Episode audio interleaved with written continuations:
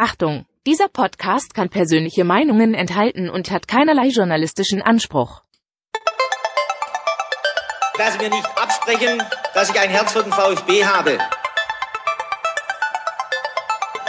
Sverrisson, dann wieder Kügel, gewinnt sein Dribbling gegen Burns und Guido Buchwald und der Ball ist im Tor.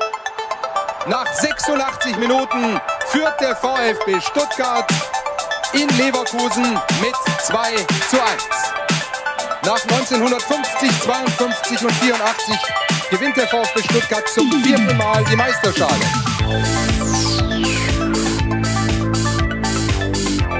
Jetzt müsste der Ball endlich noch einmal hereinkommen. Jetzt kommt er weiter hinten auf Hitzelsberger!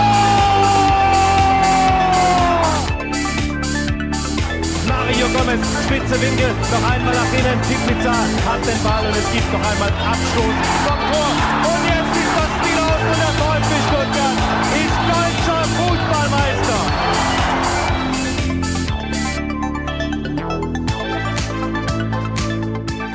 Herzlich willkommen bei STR. Mein Name ist Ricky und mit mir in der Leitung Marc Schwitzky von Hertha Base 90 Plus.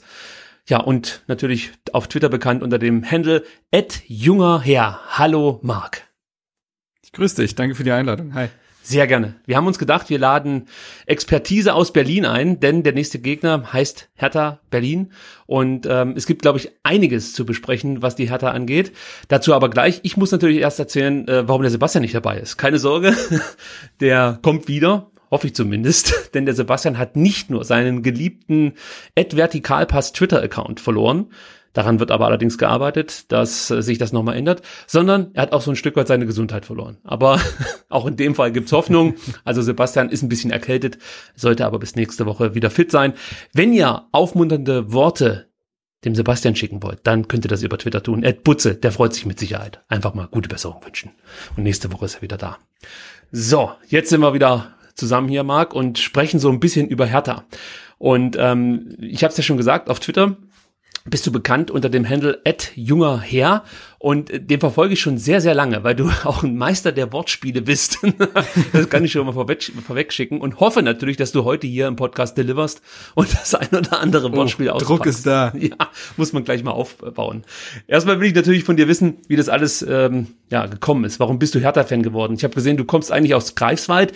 Da wäre Rostock naheliegender. Ich komme tatsächlich nicht aus Greifswald, ich studiere nur hier. Ich bin gebürtiger Berliner, äh, dort geboren und aufgewachsen. Und äh, mein Vater äh, ist schon Hertha-Fan und das war dann der ganz klassische Weg. Also er hat es an mich weitergegeben. Man ist das erste Mal dann ins Stadion. Äh, ich glaube, das war 2004 gegen 1860, ja. Damals Ui. war 1860 noch Erstligist. Ich glaube, es war sogar das letzte Spiel des äh, 1860, TSV 1860 München in der ersten Liga. Ähm, und dann äh, hat man sich über die Spieler identifiziert, Marcelinho, äh, Jedirai Bastök, Arne Friedrich, Joe Simonic, ähm, solche Namen. Und so ist das immer weiter gewachsen und irgendwann kam dann auch dieses äh, journalistisch-bloggerische Interesse dazu und jetzt bin ich hier. Ja, sehr schön. Aber äh, was ich mal wissen will, was äh, bei der Hertha in den letzten Jahren häufiger mal aufgefallen ist, ist ja, dass viele Fußballfans nach Berlin schauen und sagen, ah, total uncool, langweilig oder so. Ähm, von, von weiter weg betrachtet hat man schon das Gefühl, dass Hertha auch in Berlin irgendwie so ein bisschen ein Coolness-Problem hat, sage ich jetzt mal. äh, wie, wie würdest du das beschreiben? Wie ist die Stimmung so in Berlin? Ist das ausgeglichen, wenn man jetzt mit den Unionern das so ein Stück weit vergleicht? Oder ähm, ja, wie kommt denn das bei dir eigentlich an? Also in, besonders in den letzten Jahren ist es schon irgendwie kultig und cool, Union-Fan zu sein. So ein bisschen das neue FC St. Pauli. Man, selbst wenn man nicht so genau äh, Bescheid weiß vom Fußball, dann ist es immer noch cool zu sagen, man ist Union-Anhänger. Äh, aber grundsätzlich finde ich Union, Union, jetzt gar nicht schlimm. Also ich habe diese Antipathie jetzt äh, aufgrund äh, der Stadtrivalität gar nicht. Also manche Sachen findet man weniger gut, manche mehr, aber da gibt's jetzt keine generelle Ablehnung. Ähm, ja, Hertha in der Stadt Berlin, ähm, das ist tatsächlich eine schwierige Geschichte. Ich glaube, dass Hertha ähm, zum einen das Problem hat, dass äh, es keine wirkliche Titelhistorie gibt, so dass sich gewisse Generationen jetzt nicht irgendwie daran profilieren können, beispielsweise wie es ja auch vom HSV ist in den 80er Jahren, äh, Borussia Mönchengladbach in den 70er Jahren.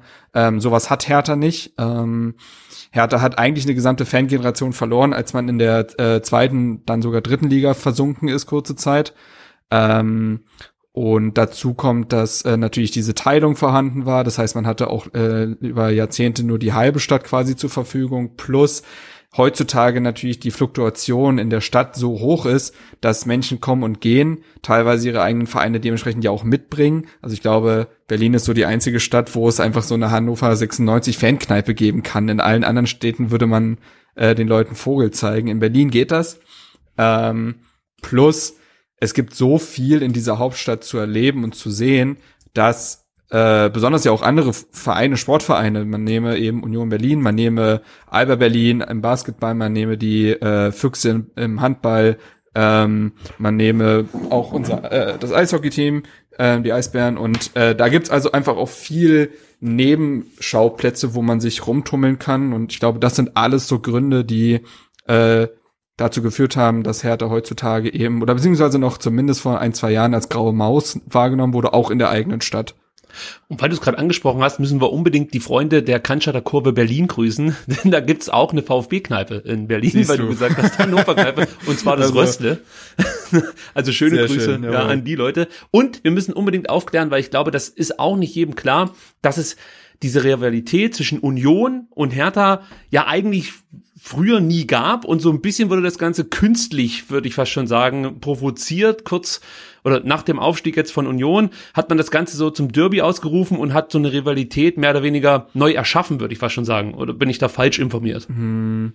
Ja, die gibt's schon seit ein paar Jahren. Das fing tatsächlich auch so um die Mauerzeit an. Äh, da jetzt einzusteigen wäre ein bisschen zu lang, aber ähm, dann hat das aber lange quasi nur so herumgeschwelt, weil die Vereine sich ja gar nicht begegnet sind. Dadurch, dass Hertha ja fast immer erst Liga gespielt hat und Union äh, dann ja irgendwann erst in die zweite Liga aufgestiegen ist, ist man sich tatsächlich dann auch nach dem Abstieg Herthas wieder begegnet.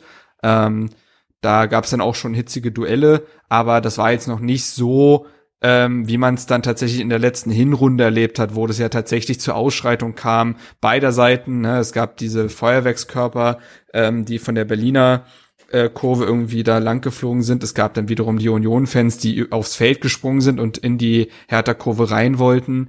Ähm, das waren dann schon tatsächlich sehr unschöne Bilder und irgendwie so äh, Derby-Bilder, die man sonst eigentlich halt eben nur so, weiß nicht, von den Belgrad-Derbys oder so kennt. Und das wirkte dann tatsächlich so ein bisschen künstlich hochgejazzt, weil diese ewig lange Derby-Historie, wie man sie jetzt, weiß ich, weiß ich nicht, beispielsweise äh, im Pod kennt oder so, die gibt es tatsächlich nicht. Und ich glaube, heutzutage ist es tatsächlich so, dass sich manche dann tatsächlich so ein bisschen künstlich daran hochprofilieren, ne? so ein gemeinsamer Feind. Äh, und äh, es war dann zum Beispiel auch unglücklich, glaube ich, dass vom Union-Präsidenten Zingerle da äh, dann beispielsweise ähm, vom Klassenkampf gesprochen wurde. Das waren dann teilweise so, oder es gab im Zweitliga-Duell hat Hertha bei Union gewonnen und da sprach äh, Quiring, ich weiß nicht, ob man den noch kennt, ähm, sprach davon, dass es ihn ankotzt, dass jetzt die Wessis hier im Stadion feiern und wo ich so dachte, Junge, du hast nicht mal zur Mauerzeit gelebt. Also äh, da wurde noch teilweise zweifelhafte Rhetorik angewandt, aber so, das ist so ungefähr die Stufe. Also man fiebert so ein bisschen drauf hin dann auf die Derbys, aber es ist, wie gesagt, jetzt nicht so hitzig leidenschaftlich eigentlich gewachsen, historisch gewachsen wie in anderen Derbys. Also wir halten fest, die Stadtmeisterschaft, die zählt schon noch was, aber aufs Maul schlagen, darauf können wir alle verzichten. Also Richtig, so und die Stadtmeisterschaft ist ja letztes Jahr quasi auch per Tordifferenz an Hertha gegangen. Ja. Das Hinspiel hatte man äh, bei Union mit äh, 1 zu 0 verloren. Das war ja dann auch äh, das vorletzte Spiel, glaube ich, von Ante Czovic. Und ähm, dann hat man ja aber das Spiel unter Bruno Labbadia äh, dann zu Hause mit 4 zu 0 gewonnen und äh, hat damit quasi dann die Stadtmeisterschaft erstmal bei sich gepachtet. Ich erinnere mich, war das nicht ähm, der Moment, als Ante Schovic fast wie so ein Fan auf der Pressekonferenz äh, niedergeschlagen da saß Korrekt. und überhaupt keine, ja, das habe ich mir nämlich gemerkt, das war ein bisschen, äh, ja. sag mal so, also als Profitrainer solltest du vielleicht anders auftreten in solchen Momenten, aber irgendwo auch verständlich, irgendwo auch menschlich, dass er da so niedergeschlagen war, aber ja, ungewöhnlich, würde ich sagen, in der Bundesliga-Zeit heutzutage. Gut, wenn wir über, An über Ante Czovic reden, sind wir schon in der Neuzeit, kann man sagen, und da hat sich ja einiges getan bei den Berlinern, bei deinen Berlinern. Czovic 19. Ersten habe ich abgeliefert. Das ist schön. Äh, Und die erste Frage, die ich jetzt äh, zu dieser neuen Zeit habe, ist, ähm, ja, wie sieht's denn jetzt da momentan aus in der neuen Hertha Windhorst Wonderworld? Ist das jetzt wirklich alles so wunderschön und findet ihr das alles cool? Oder sagt ihr, ähm, ja, das ist zwar gut, wenn man Geld hat, aber ja, irgendwas passt mir dann trotzdem nicht, dass da praktisch ein sehr reicher Investor versucht, letzten Endes mit Hertha Geld zu verdienen, weil das wird ja auch der Antrieb sein von Windhorst. Ja, genau. Es ist jetzt keine noble Tat, ähm, wie es jetzt beispielsweise vielleicht ja auch, äh, wobei darf man dieses böse Wort Hoffenheim im Stuttgarter Podcast überhaupt erwähnen. Man darf, man darf über Hoffenheim schimpfen, das ist erlaubt. Ansonsten kannst du Okay. Sinsheim sagen. Oh, alles klar, alles klar. Ähm, nee, ähm, boah, es ist, das ist tatsächlich immer noch eine schwierige Frage, weil man, weil das ja eigentlich noch neu ist. Es ist erst ein Jahr und man versucht das für sich emotional immer noch halt einzusortieren. Das muss man so klar sagen. Auf der einen Seite ist es ganz nüchtern gesagt schön, Geld zu haben. So, das äh, glaube ich, das ist in allen Lebensphasen so. Das ist auch ganz privat so. Wenn man plötzlich mehr Geld hat, dann ist das zumindest nicht schlecht. Mm. Der Preis ist natürlich ein, äh, muss man dann halt schauen und ich, äh, Zumindest waren, glaube ich, die Wogen so ein bisschen geglättet, als Windhorst äh, nach dem Klinsmann aus, dazu kommen wir ja noch, auch nochmal klarstellte, dass dieses Engagement auf Jahrzehnte ausgelegt ist und jetzt es nicht so ist, dass die Heuschrecke kommt, den Verein über ein paar Jahre aussaugt und dann geht.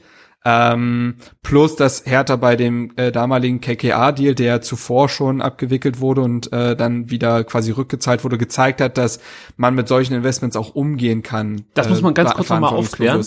Das wissen nämlich Richtig. viele VfB-Fans nicht. Ihr hattet vorher schon mal einen Investor. Ja, das war äh, eine etwas andere Geschichte. Genau, da hatte man diese Holding-Firma KKA aus den USA, die teilweise tatsächlich auch schon als Heuschrecke, ähm, Wirtschaftsheuschrecke da erwähnt wurde oder betitelt wurde. Ähm, bei Hertha hat das aber nicht so stattgefunden. Hertha brauchte frisches Eigenkapital. Das hat man sich äh, über KKA geholt und hat KKA dann im November 2018 äh, wieder äh, ausbeza- ausgezahlt und ähm, äh, hat quasi den Sprung, den wirtschaftlichen Sprung, den man damit erreichen wollte, geschafft und hat sich dann wiederum eben für ein Investment wie das von Windhorst und äh, seiner Firma Tenor ähm, wieder attraktiv gemacht. Das wär, war dieser Zwischenschritt, den man gehen wollte, der hat funktioniert und ähm, genau, also das war die Vorgeschichte und mit Windhorst muss man halt schauen. Also äh, natürlich geht da ein Stück weit Fußballromantik verloren. Ähm, Jetzt ist aber die Frage, wie viel Fußballromantik steckt in diesem Geschäft denn eigentlich noch und ist Hertha dann nicht eher Symptom als Ursache oder Monster? Also ähm, hätten nicht andere Vereine der Bundesliga oder auch zweiten Bundesliga, wir nennen jetzt mal Bundesliga, ähm, nicht genau denselben Deal eingegangen? Also ich glaube, dass es natürlich von außen total einfach ist und ich würde es vielleicht auch tun, da drauf zu hauen und Häme zu zeigen, weil äh, das ist halt leicht und es ist es ist ja auch okay, dass man dann teilweise für Lacher sorgt, aber ich weiß nicht, ob Eintracht Frankfurt beispielsweise, um irgendeinen Namen zu nennen, das abgelehnt hätte. Wahrscheinlich nicht. Ähm, und Hertha hat das getan, um zu sehen, also entweder enden wir wie viele andere Vereine, ähm, die dann irgendwann herumdümpeln, weil diese Schere immer weiter aufgeht und diese Plätze, diese Phalanx in der europäischen Riege einfach nicht mehr zu durchbrechen ist.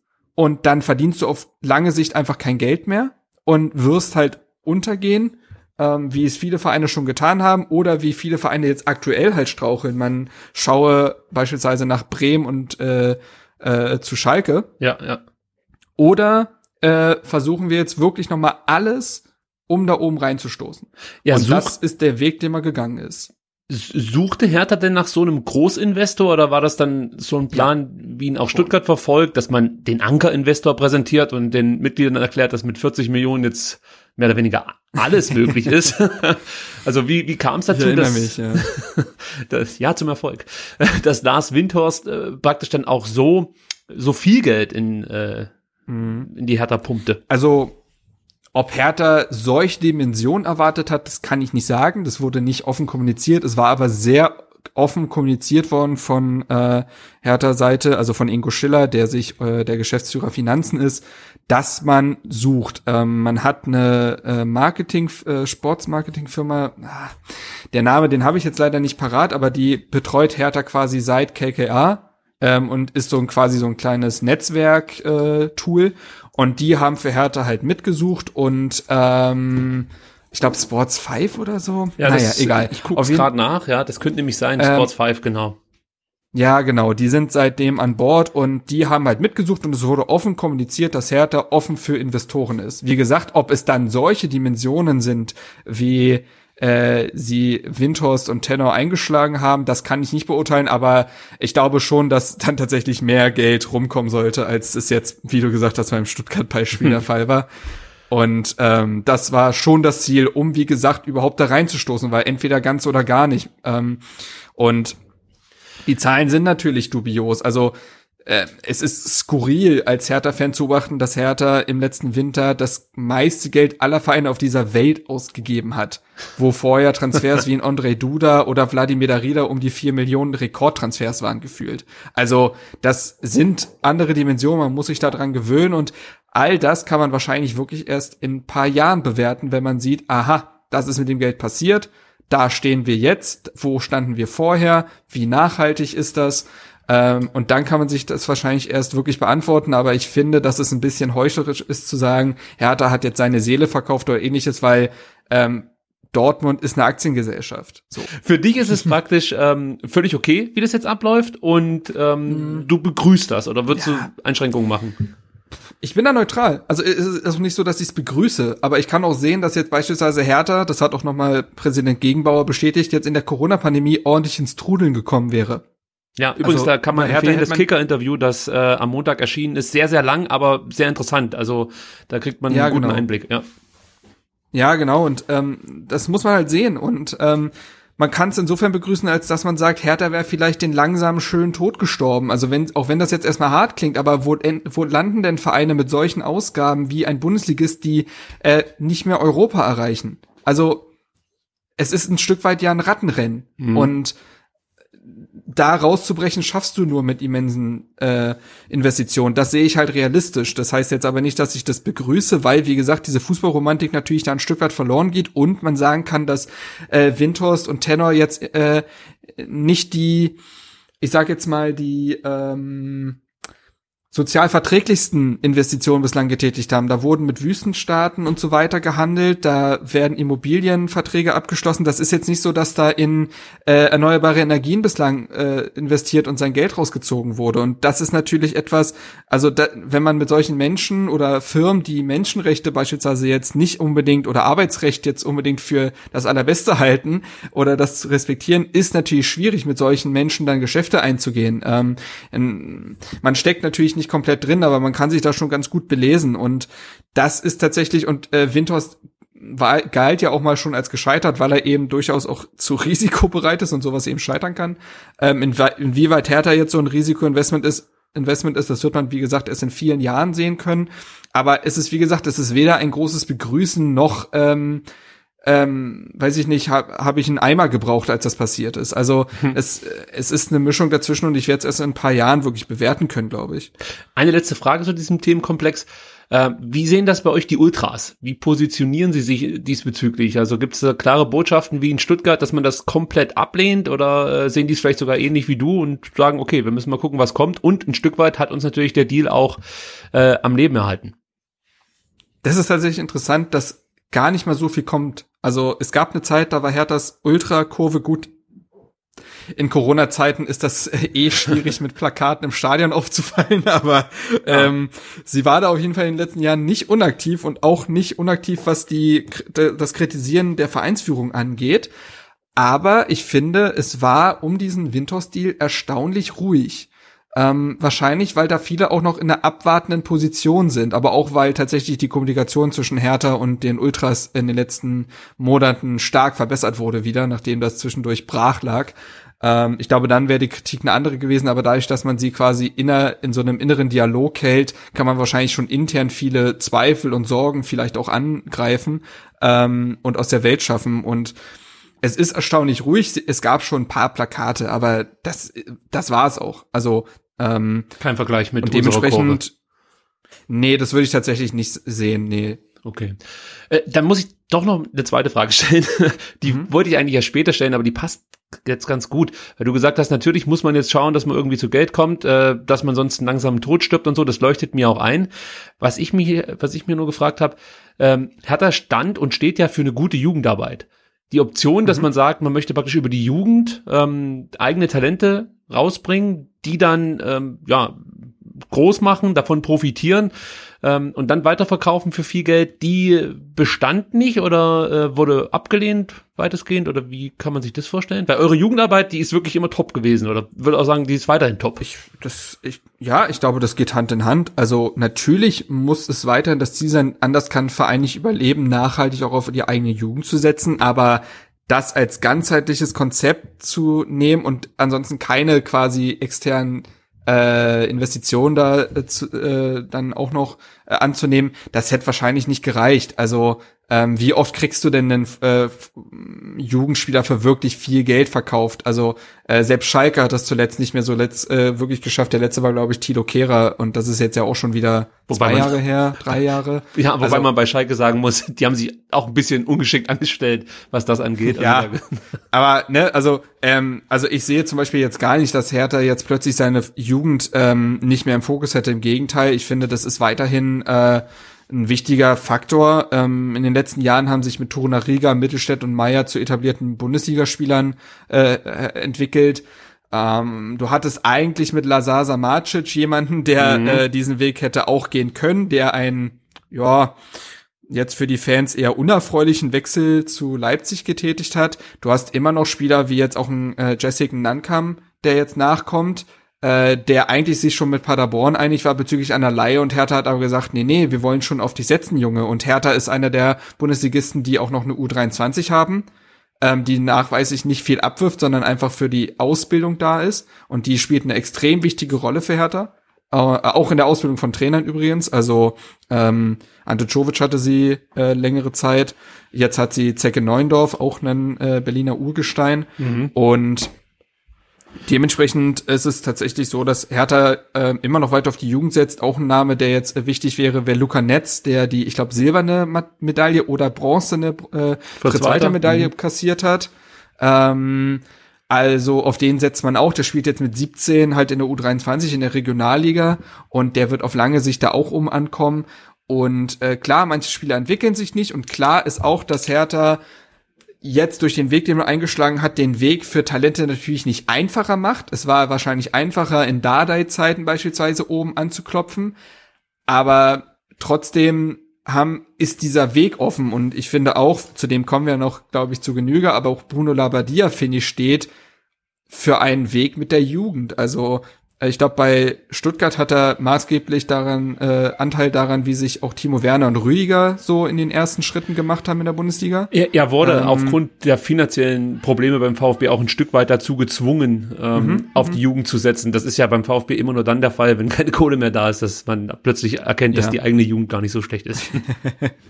Ja, und aber der offen für diesen Weg steht, der äh, das durchzieht, das war, also es schaffen immer mehr Spieler auch immer, also zumindest ist auch mein Kader, also beispielsweise ein Marton Dardai, der äh, mittlere Dardai-Sohn, ähm, der Ach, das ist noch mal ein hat's ja schon äh, es spielen tatsächlich drei Dardai-Söhne bei Hertha. Ähm, Beim VfB wäre man sofort ja skeptisch.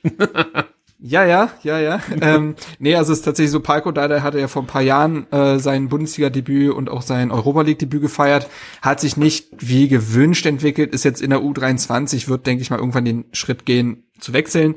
Äh, Marton Dardai ist ein echt talentierter Innenverteidiger, auch auch U-Nationalspieler, also so schlecht kann er ja nicht sein, wenn auch die U-Nationalmannschaften, wo jetzt kein Dardai-Trainer ist, ähm, ihn erkennen.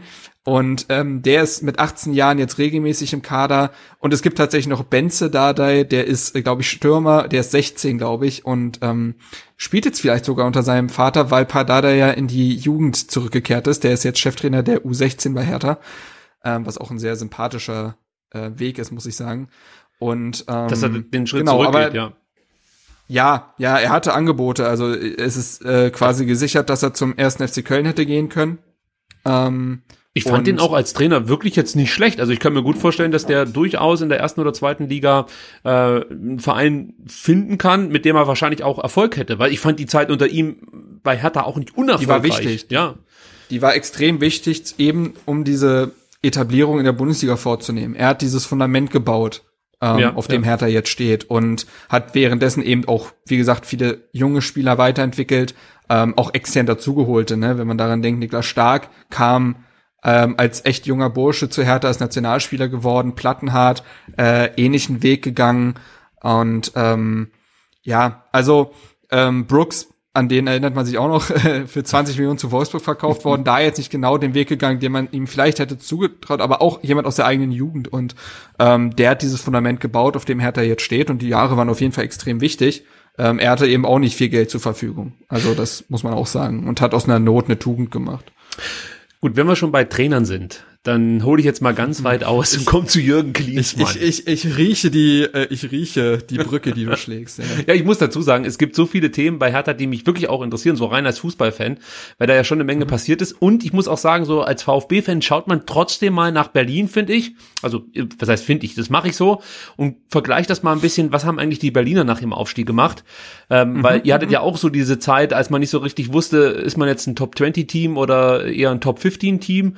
Ähm, und dann hat sich ja das ja mal irgendwann, ja, rauskristallisiert, dass ihr halt wieder etablierter Bundesligist seid. Und einen ähnlichen Ja. Weg würde ich dem VfB ja auch gerne äh, wünschen. Und von daher schaue ich da schon so ein bisschen, wie, was habt ihr gemacht, was habt ihr falsch gemacht, äh, welche Ideen haben die Trainer gehabt, die Erfolg hatten. Und dann erkennt man relativ schnell, dass es eigentlich nur eine richtig erfolgreiche Zeit gab. Das war eben unter Dardai. Ja, und das war auch die Richtig. Zeit, wo viele Hertha-Fans, jedenfalls kam es bei mir so an, auch ein bisschen rumgemosert haben, dass es ja nicht so ein geiler Fußball sei und ja, mein Gott, das müsste, jetzt brauchen wir mal irgendwie was anderes, hatte ich immer das Gefühl. So war das Echo bei mir, was ich so aus Berlin gehört habe. Und das hat mich immer gewundert, weil ich dachte, hey, seid doch froh, dass ihr im Abstieg eigentlich nie was zu tun habt. Immer wenn es kurz davor war, hat Dada das Ding wieder rumgerissen. Und äh, seid doch erstmal froh, dass ihr euch etabliert habt als Bundesligist, dass ihr Spieler habt, die von anderen besseren Bundesligisten ja äh, abgeworben werden, weil das zeigt natürlich auch, dass ihr eine Menge richtig macht. Also wenn halt nie irgendwie ein guter Fußballverein bei dir anklopft, um einen Spieler zu kaufen, dann heißt das ja unter Umständen auch, dass dass du im Verein relativ schlecht arbeitest. Ja, also beim VfB kennen wir das zu Genüge. Und unsere Spieler sind meistens danach vertragslos oder kommen bei einem noch grö größeren Chaosclub unter. Und das zeigt ja auch einfach, dass der VfB da in Sachen Scouting und äh, Personalentscheidungen viel falsch gemacht hat. Und genau das Gegenteil war bei der Hertha in den letzten Jahren der Fall. Viele gute Spieler sind nochmal weggegangen, fand ich. Und das ist ja auch so, ja, einfach eine Bestätigung für die Arbeit von Michael Preetz dann hauptsächlich. Gut, aber ich will zu Klinsmann kommen. und wollte deine Meinung und Einschätzung hören. Wie kam das bei dir an, als du mitbekommen hast, Klinsmann ähm, geht in den Aufsichtsrat? Äh, das äh, wollte ich jetzt erstmal abfragen, bevor wir auf sein Trainer-Comeback zu sprechen kommen. Boah, ja, ähm, damals war man tatsächlich noch relativ neutral, also weil klar, äh, Jürgen Klinsmann in der Bundesliga hatte man vor allen Dingen eben mit seiner Arbeit beim FC Bayern verbunden, aber da war er eben Trainer und äh, danach hat er ja doch durchaus auch gute Dinge äh, im USA-Nationalteam angeschoben, da auch sehr viel halt umgewirbelt, äh, wie es ja 2006 beim DFB der Fall war. Und deswegen dachte man schon, na ja, ihn im Aufsichtsrat zu haben mit all seiner Erfahrung, auch mit seiner ja Reputation, muss man ja auch sagen. Vielleicht ist das gar nicht so schlecht, zumal äh, die Kompe also die Fußballkompetenz äh, bei den Vereinsverantwortlichen gar nicht mal so hoch ist. Also ähm, was ich damit sagen will, ist, wenige haben eine Profi-Vergangenheit, ähm, wie jetzt ein Michael Preetz beispielsweise. Und da vielleicht noch mal jemand zu haben, der ähm, da so eine Brücke schlägt und Ideen einbringt, das klang erstmal nett. Also man wusste ja noch nicht, wie sich alles entwickelt und aber ihn in so einer Position zu haben, klang gar nicht so unvernünftig, auch wenn man natürlich ein bisschen Sorge hatte, dass eben es sich dann nur noch um Klinsmann dreht, äh, weil er eben so ein großer Name ist. Aber ich glaube, ihm als Aufsichtsrat stand man erstmal offen gegenüber. War die Idee, Klinsmann zu holen, war das eher, ähm, dass man, dass man sich davon auch Veränderungen im Verein erhofft hat, oder war das eher so eine Nummer, wir holen den Klinsmann und machen Hertha damit ein Stück weit interessanter? Sprich, die überregionale Presse berichtet auch mal wieder über Hertha und äh, der Sportschau-Bericht ist eben nicht nur drei Minuten lang, sondern neun Minuten. Ähm, also man muss ja dazu sagen, er wurde ja von Lars Windhorst geholt. Ähm, Lars Windhorst darf ja aufgrund seines Investments Aufsichtsratposten besetzen und den hatte er dann mit äh, Jürgen Klinsmann besetzt. Und äh, er sollte eben so dieser, auch eben dieser Mittelmann sein, ne, dieser Zwischen, diese Zwischenperson, die ähm, äh, ja, genau, also Windhorst irgendwie in allem irgendwie noch im, äh, die Informationen äh, hinreicht, äh, ihm auch hilft, be Dinge besser zu verstehen, der gleichzeitig vielleicht auch Ideen von Windhorst reinträgt und wahrscheinlich dann ein Stück weit moderieren und vermitteln sollte. Und ähm, deswegen kann ich mir schon vorstellen, dass Windhorst als fußballfremde Person vor allen Dingen auf den Namen geguckt hat. Das sieht man auch deswegen, weil jetzt, äh, jetzt ein Jens Lehmann da ist. Also ja. ähm, der auch eine erstmal ein schillernder Name ist, aber in seiner Vergangenheit jetzt auch vielleicht noch nicht alles richtig gemacht hat. Ähm, und auch in der Gegenwart, aber das ist ein anderes Thema. Man muss aber Axel Kruse nachfragen. Ich glaube, der hat da eine Menge zu berichten. Richtig, richtig. ähm, aber nee, ich glaube, da wurde erstmal auf den Namen geguckt und damit, glaube ich, dann verbunden, ah, WM 2006, da war ja was, da hat er ein paar gute Dinge gemacht. Vielleicht kann er das bei Hertha auch anschieben. Okay. Das, glaube ich, war so die Hoffnung, die man, die man mit ihm verbunden hat. Und wie kam das jetzt mit, mit dem Traineramt? Ähm, also das, von außen betrachtet war das auch ein bisschen merkwürdig. Klinsmann Aufsichtsrat, du hast erstmal gar nicht so viel von ihm gehört. Dann hast du ab und zu mal wieder davon gelesen, irgendwie im Kicker oder so. Aber es war ein, eigentlich relativ ruhig, würde ich jetzt so mal sagen. Also es gab jetzt nicht ständig eine Wasserstandsmeldung, wie sich Klinsmann im Berliner Aufsichtsrat schlägt.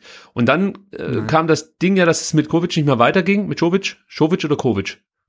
Jovic. Jovic. Und ähm, plötzlich hieß es, der Klinsmann macht's. Bis, bis zum Jahresende hieß es, glaube ich, am Anfang, oder? Oder war das ja, gleich? Bis zum Saisonende, genau, genau. Bis zum Saisonende, richtig. Also, wie, wie kam das A bei dir an, dass Klinsmann dann plötzlich auf der Trainerbank saß und wir brauchen jetzt nicht darüber reden, wie er sich da selbst gefilmt hat beim ersten Spiel. Das ist für mich ein Nebenkriegsschauplatz, das äh, abgehakt. Aber grundsätzlich, wie, wie kam bei dir die Idee an, ja, Klinsmann setzt, setzt sich auf die Bank, lässt äh, Nuri wieder die Arbeit machen, so wie früher Löw und mhm. äh, bei anderen Stationen eben andere Co-Trainer.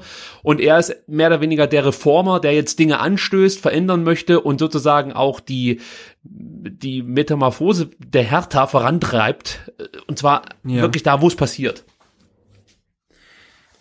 Also, als es erstmal nur hieß, dass Jürgen Klinsmann kommt, war ich mehr als skeptisch, weil es nach dieser Rehagel-Lösung klang. Wir setzen einfach einen großen Namen hin, der medial viel Druck von der Mannschaft nimmt, aber inhaltlich passiert da gar nicht so viel. Übrigens, unter äh, Otto Rehagel, damals, man erinnere sich, Ante Czovic, äh, damaliger auch Interims-Co-Trainer, der quasi da die Trainerarbeit schon gemacht hat. Ja. Ähm, dadurch, dass das nicht so positiv geendet ist, äh, musste Czovic dann noch ein paar Leitern, ein paar Sprossen mehr dann letztendlich erklimmen, aber das nur nebenbei.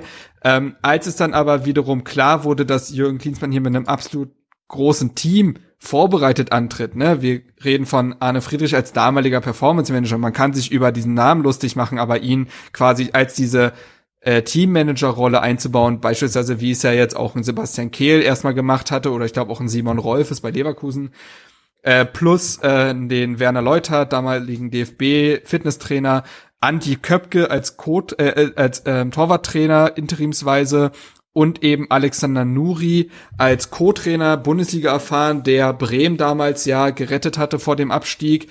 Das klang dann wiederum schon nach einer ganz anderen Nummer und klang sehr vorbereitet und hat einen dann doch bisschen mehr in Sicherheit äh, dann gewogen und ähm, das klang dann erstmal positiv, äh, weil man dann eben auch gedacht hat, naja gut, wenn so viel Kompetenz schon da ist, dann ist es auch eben nicht so, dass Jürgen Klinsmann hier dann die Taktik ausarbeiten muss, sondern eben das macht, was er auch 2006 gut gemacht hat. Äh, medial Druck von der Mannschaft nehmen, ähm, dann aber auch die richtigen Ansprachen halten, Leute mit seiner Erfahrung, mit Einzelgesprächen eben mitnehmen, ähm, weil ich glaube, wenn äh, keine Ahnung, du bist Davy Selke, Mittelstürmer und Jürgen Klinsmann erzählt dir was, dann, dann hörst du da wirklich extrem gebannt zu. Und ähm, deswegen war man dann doch wieder dem Ganzen positiv gestimmt, offen zumindest, weil man ja eben auch dachte, naja gut, er schiebt jetzt eben Sachen bis Sommer an, äh, ist jetzt quasi die, der Stabilisator beziehungsweise der, der Sachen erstmal anschiebt und einleitet und ab Sommer übernimmt dann die größere Lösung. Damals wurde viel über Nico Kovac schon geredet, ähm, das ist es dann ja nicht geworden, aber irgendwas in der Richtung halt und deswegen klang die Lösung erstmal gar nicht so doof. Ähm, auch wenn die natürlich extremst überrascht hat, weil man tatsächlich nicht damit gerechnet hat, dass äh, er wenige Wochen nach dem Antritt als Aufsichtsratmitglied dann auf der Trainerbank sitzen würde. Aber er hat praktisch ja schon direkt der Hertha ein Stück weit geholfen, weil er hat sich stabilisiert, das muss man ja schon sagen. Und irgendwann hat man das Gefühl gehabt, dass es nicht mehr so richtig funktioniert zwischen Klinsmann und der Hertha. Aber es, es war jetzt nicht so, dass es alles katastrophal war. Wie sehr warst du dann überrascht, von dem Ende von, von Klinsmann und hat sich das ein Stück weit vielleicht auch schon abgezeichnet. Also manchmal hört man ja dann vor Ort mehr, als ähm, wir das jetzt als mhm. ganz normale Fußballfans so wahrnehmen. Nein, also da muss man tatsächlich, tatsächlich sagen, man hat gar nichts mitbekommen vorher. Das war wirklich für alle einfach ein Schock. Ähm, ich bin schon sorry, dass ich lachen also, muss, aber es ist einfach so unglaublich, dass ein Trainer von heute auf morgen sagt, Jungs, das war's, ciao. Ist, ja, es war unglaublich skurril, da können wir gleich drüber sprechen. Also ganz kurz zum Stabilisieren, er hat halt Nuri-like ultra defensiven Fußball spielen lassen und hat dann vorne einfach auf die individuelle Klasse gehofft. So, das war die Idee und es hat auch in den ersten Spielen halt gut funktioniert. Also ähm, es hat Hertha zumindest, also für einen Abstiegs zumindest, ja, Kandidaten. Ähm, ich, ich, ich muss ganz ehrlich sagen, egal wie chaotisch es in der Saison lief, ich hatte nicht Angst, dass diese Mannschaft absteigt. Dass, die, dass der Ärger und die Enttäuschung über die Saison groß war, will ich nicht verschweigen, aber wirklich Angst hatte ich nicht. Aber ähm, ja, die Punkte waren dann insgesamt da auch wenn die Spiele sehr, sehr grausig waren. Aber das war in einem in dem Moment eigentlich auch relativ egal, weil man einfach gedacht hat, naja gut, wir überleben bis zur Winterpause und da wird dann ein bisschen Fußball trainiert. Ist überhaupt nicht passiert. Äh, das kann ich schon mal sagen. Aber ähm, Hattet ihr nicht ein Trainingslager in den Staaten oder so? So ganz komisch. Richtig, das Ganz naja, das war Daten, tatsächlich ja. sogar schon vor Jürgen Klinsmann angesetzt. Das war schon so angedacht und das ist dann halt so auch dann gekommen. Ähm, aber wie gesagt, fußballerische Inhalte waren da eigentlich, ja, naja, äh, standen nicht im Mittelpunkt. Auf jeden Fall. Was stand denn dann im Mittelpunkt? Ähm, also, was war denn dein Eindruck? Sag mal so. Jo. Also, man, du hast ja wahrscheinlich gehofft, dass Klinsmann diese Zeit nutzt, um die Mannschaft jetzt zu verbessern. Nachdem man sie stabilisiert hat defensiv, guckt man jetzt, dass man ein genau. bisschen Spiel Spielkultur reinbekommt. Und das wurde versäumt oder äh, haben die Spieler da nicht ja, mitgemacht? Ja, ja, oder? Nee, nee, das wurde versäumt und es wurde sogar eigentlich sogar kommuniziert, als Jürgen Klinsmann sagte, er hält nicht, er hält nicht so viel von Offensivabläufen, er will da den äh, Spielern ähm, nicht das Gespür nehmen. Und da, da dachte man sich so, also je, eigentlich jeder Mann mit Trainerschein muss da lachen. Also äh, logisch ist es so, dass Spieler ab einem gewissen Punkt in dem Spiel Entscheidungen selbst treffen, aber ja, deswegen keine ja Offensivabläufe ja. zu trainieren, ist, also ist es schlichtweg faul. Ja. Also, weil ja, es und geht, vor allem ja. wahnsinnig Aber dumm. wie gesagt, ja, und Alexander Nuri hat man dann eben auch gesehen, ist dann aber auch nicht eben dieser Trainer, anders als beispielsweise ein Yogi Löw, der solche Dinge dann von sich aus anschieben kann, weil er auch sehr defensiv ausgerichtet ist. Mhm. Ähm, das hat man bei Bremen gesehen, das hat man bei Ingolstadt zwischendurch gesehen. Ähm, ich glaube, er hatte ja sogar als er dann bei Hertha auf die Trainerbank kam, hat er zwischendurch 21 Spiele oder so, ja, ja. als Trainer nicht gewonnen. das war Wahnsinn. Ähm, das der ja, hätte gut zu Schalke äh, gepasst, auch wenn das oder? gemein klingt. Oh, hm, der hätte jetzt gut zu Schalke gepasst eigentlich. Also sie haben ja auch so einen Lauf, der hätte da seinen ausbauen können. das ist ein bisschen gemein. Er hat ja dann gegen Paderborn mit Hertha gewonnen, deswegen war es ja dann wieder, ist die Serie gerissen. Ja, gut gegen Paderborn. Nee, ähm, äh, das Aus von Jürgen Klinsmann war wirklich für alle ein Schock. Ähm, also ähm, das muss skurril auf der Geschäftsstelle gewesen sein, weil Klinsmann gefühlt kurz vor Prets Büro getreten ist, gesagt hat, ich bin dann weg und das war's. Also äh, und dann noch den Facebook-Post abgesetzt und äh, ja. Da, da muss ich noch mal ähm, blöd nachfragen. Dann, äh, welche hm. Rolle spielt bei dem Ganzen eigentlich Roland Eitel? Hast du da irgendwas mitbekommen? Klinsmanns Berater oder ist das in, in Berlin gar nicht so ein Thema gewesen? Das war überhaupt kein Thema. Okay, dann lassen wir das also, außen vor. Ich jetzt fast sogar zum ersten Mal, muss ich tatsächlich sagen. Also der ist da gar nicht aufgetaucht in der ganzen Berichterstattung. Also die ganzen ähm, VfB-Fans, die gerade zuhören, die wissen genau, wer Roland Eitel ist und die, Alles klar. sie sind, sie sind wahrscheinlich ähm, jetzt etwas überrascht, dass der Name in Berlin nicht so oft äh, nee, gar nicht, muss wurde. man tatsächlich sagen. Also okay. ähm, ja und mit dem Aus von Klinsmann stand Hertha vor den absoluten Scherbenhaufen natürlich. Äh, und es ist ja dann sehr viel auch durchgesickert, dass Jürgen Klinsmann quasi, ähm, er hat diesen Bedingungen zugestimmt, das hat er jetzt ja auch während der Gegenbauer im besagten Kicker-Interview nochmal bestätigt, bis Sommer zu übernehmen. Das hat er auch öffentlich kommuniziert, so von wegen, wenn ich helfen kann, dann mache ich das gerne um eigentlich aber da schon im Gedanken zu haben, nee, nee, nee, nee, ich mache das nicht bis Sommer, ich mache das schon ein paar Jahre länger und ich möchte auch ein fettes Gehalt haben. Was übrigens ja, glaube ich, sogar eine Parallele ist, weil er ja fast beim VfB Stuttgart, glaube ich, in irgendeiner Verantwortlichkeit gelandet wäre und er auch wollte, da ist, glaube ich, an auch an Zahlen gescheitert ist, oder? Er wollte Vorstandsvorsitzender werden beim VfB und du hast recht, es ging zum einen um zu hohe finanzielle Forderungen und zum anderen hat er auch keinen Bock darauf gehabt, dass er sich bewerben muss, mehr oder weniger. Beziehungsweise es gab so eine Headhunter-Agentur, die halt Bewerbungsgespräche geführt haben und so eine Vorauswahl treffen wollten. Und da hat der Jürgen gesagt, das ist, also beim besten Willen, ich bin Jürgen Klinsmann und wenn ich Vorstandsvorsitzender werden will, dann ist die Entscheidung gefallen. Die habe ich nämlich getroffen. Und dann habt ihr die zu akzeptieren. Und das hat der VfB Ja, so nicht abgenickt. Ja, und so ähnlich war es dann eben bei Hertha auch, als er dann zu den Verantwortlichen wohl schon im Wintertrainingslager sagte, Leute, ähm, en- entweder ihr reicht mir hier jetzt einen zwei bis drei Jahresvertrag hin und übrigens möchte ich bitte fast alle Kompetenzen von Michael Preetz haben. Ähm, und wenn ich das, wenn ihr das nicht macht, dann bin ich weg. Im Moment mal, Michael Preetz und, Klinsmann haben sich doch eigentlich immer ganz gut verstanden.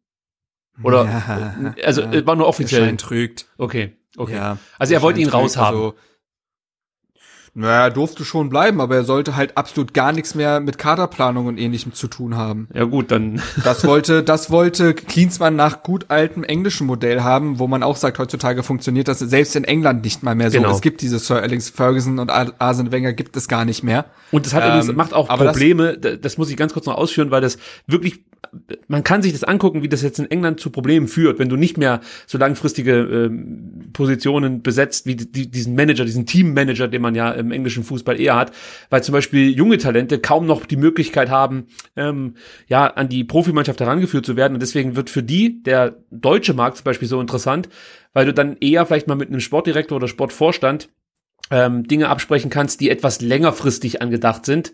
Und hier in England ist es jetzt der Fall, dass jeder Trainer einfach versucht, ein paar Spiele zu gewinnen, um den Job zu festigen und ähm, man kaum noch Zeit für irgendwelche Experimente hat. Also so sehe ich es jetzt von, von der Außenansicht, wenn ich mir das in England anschaue.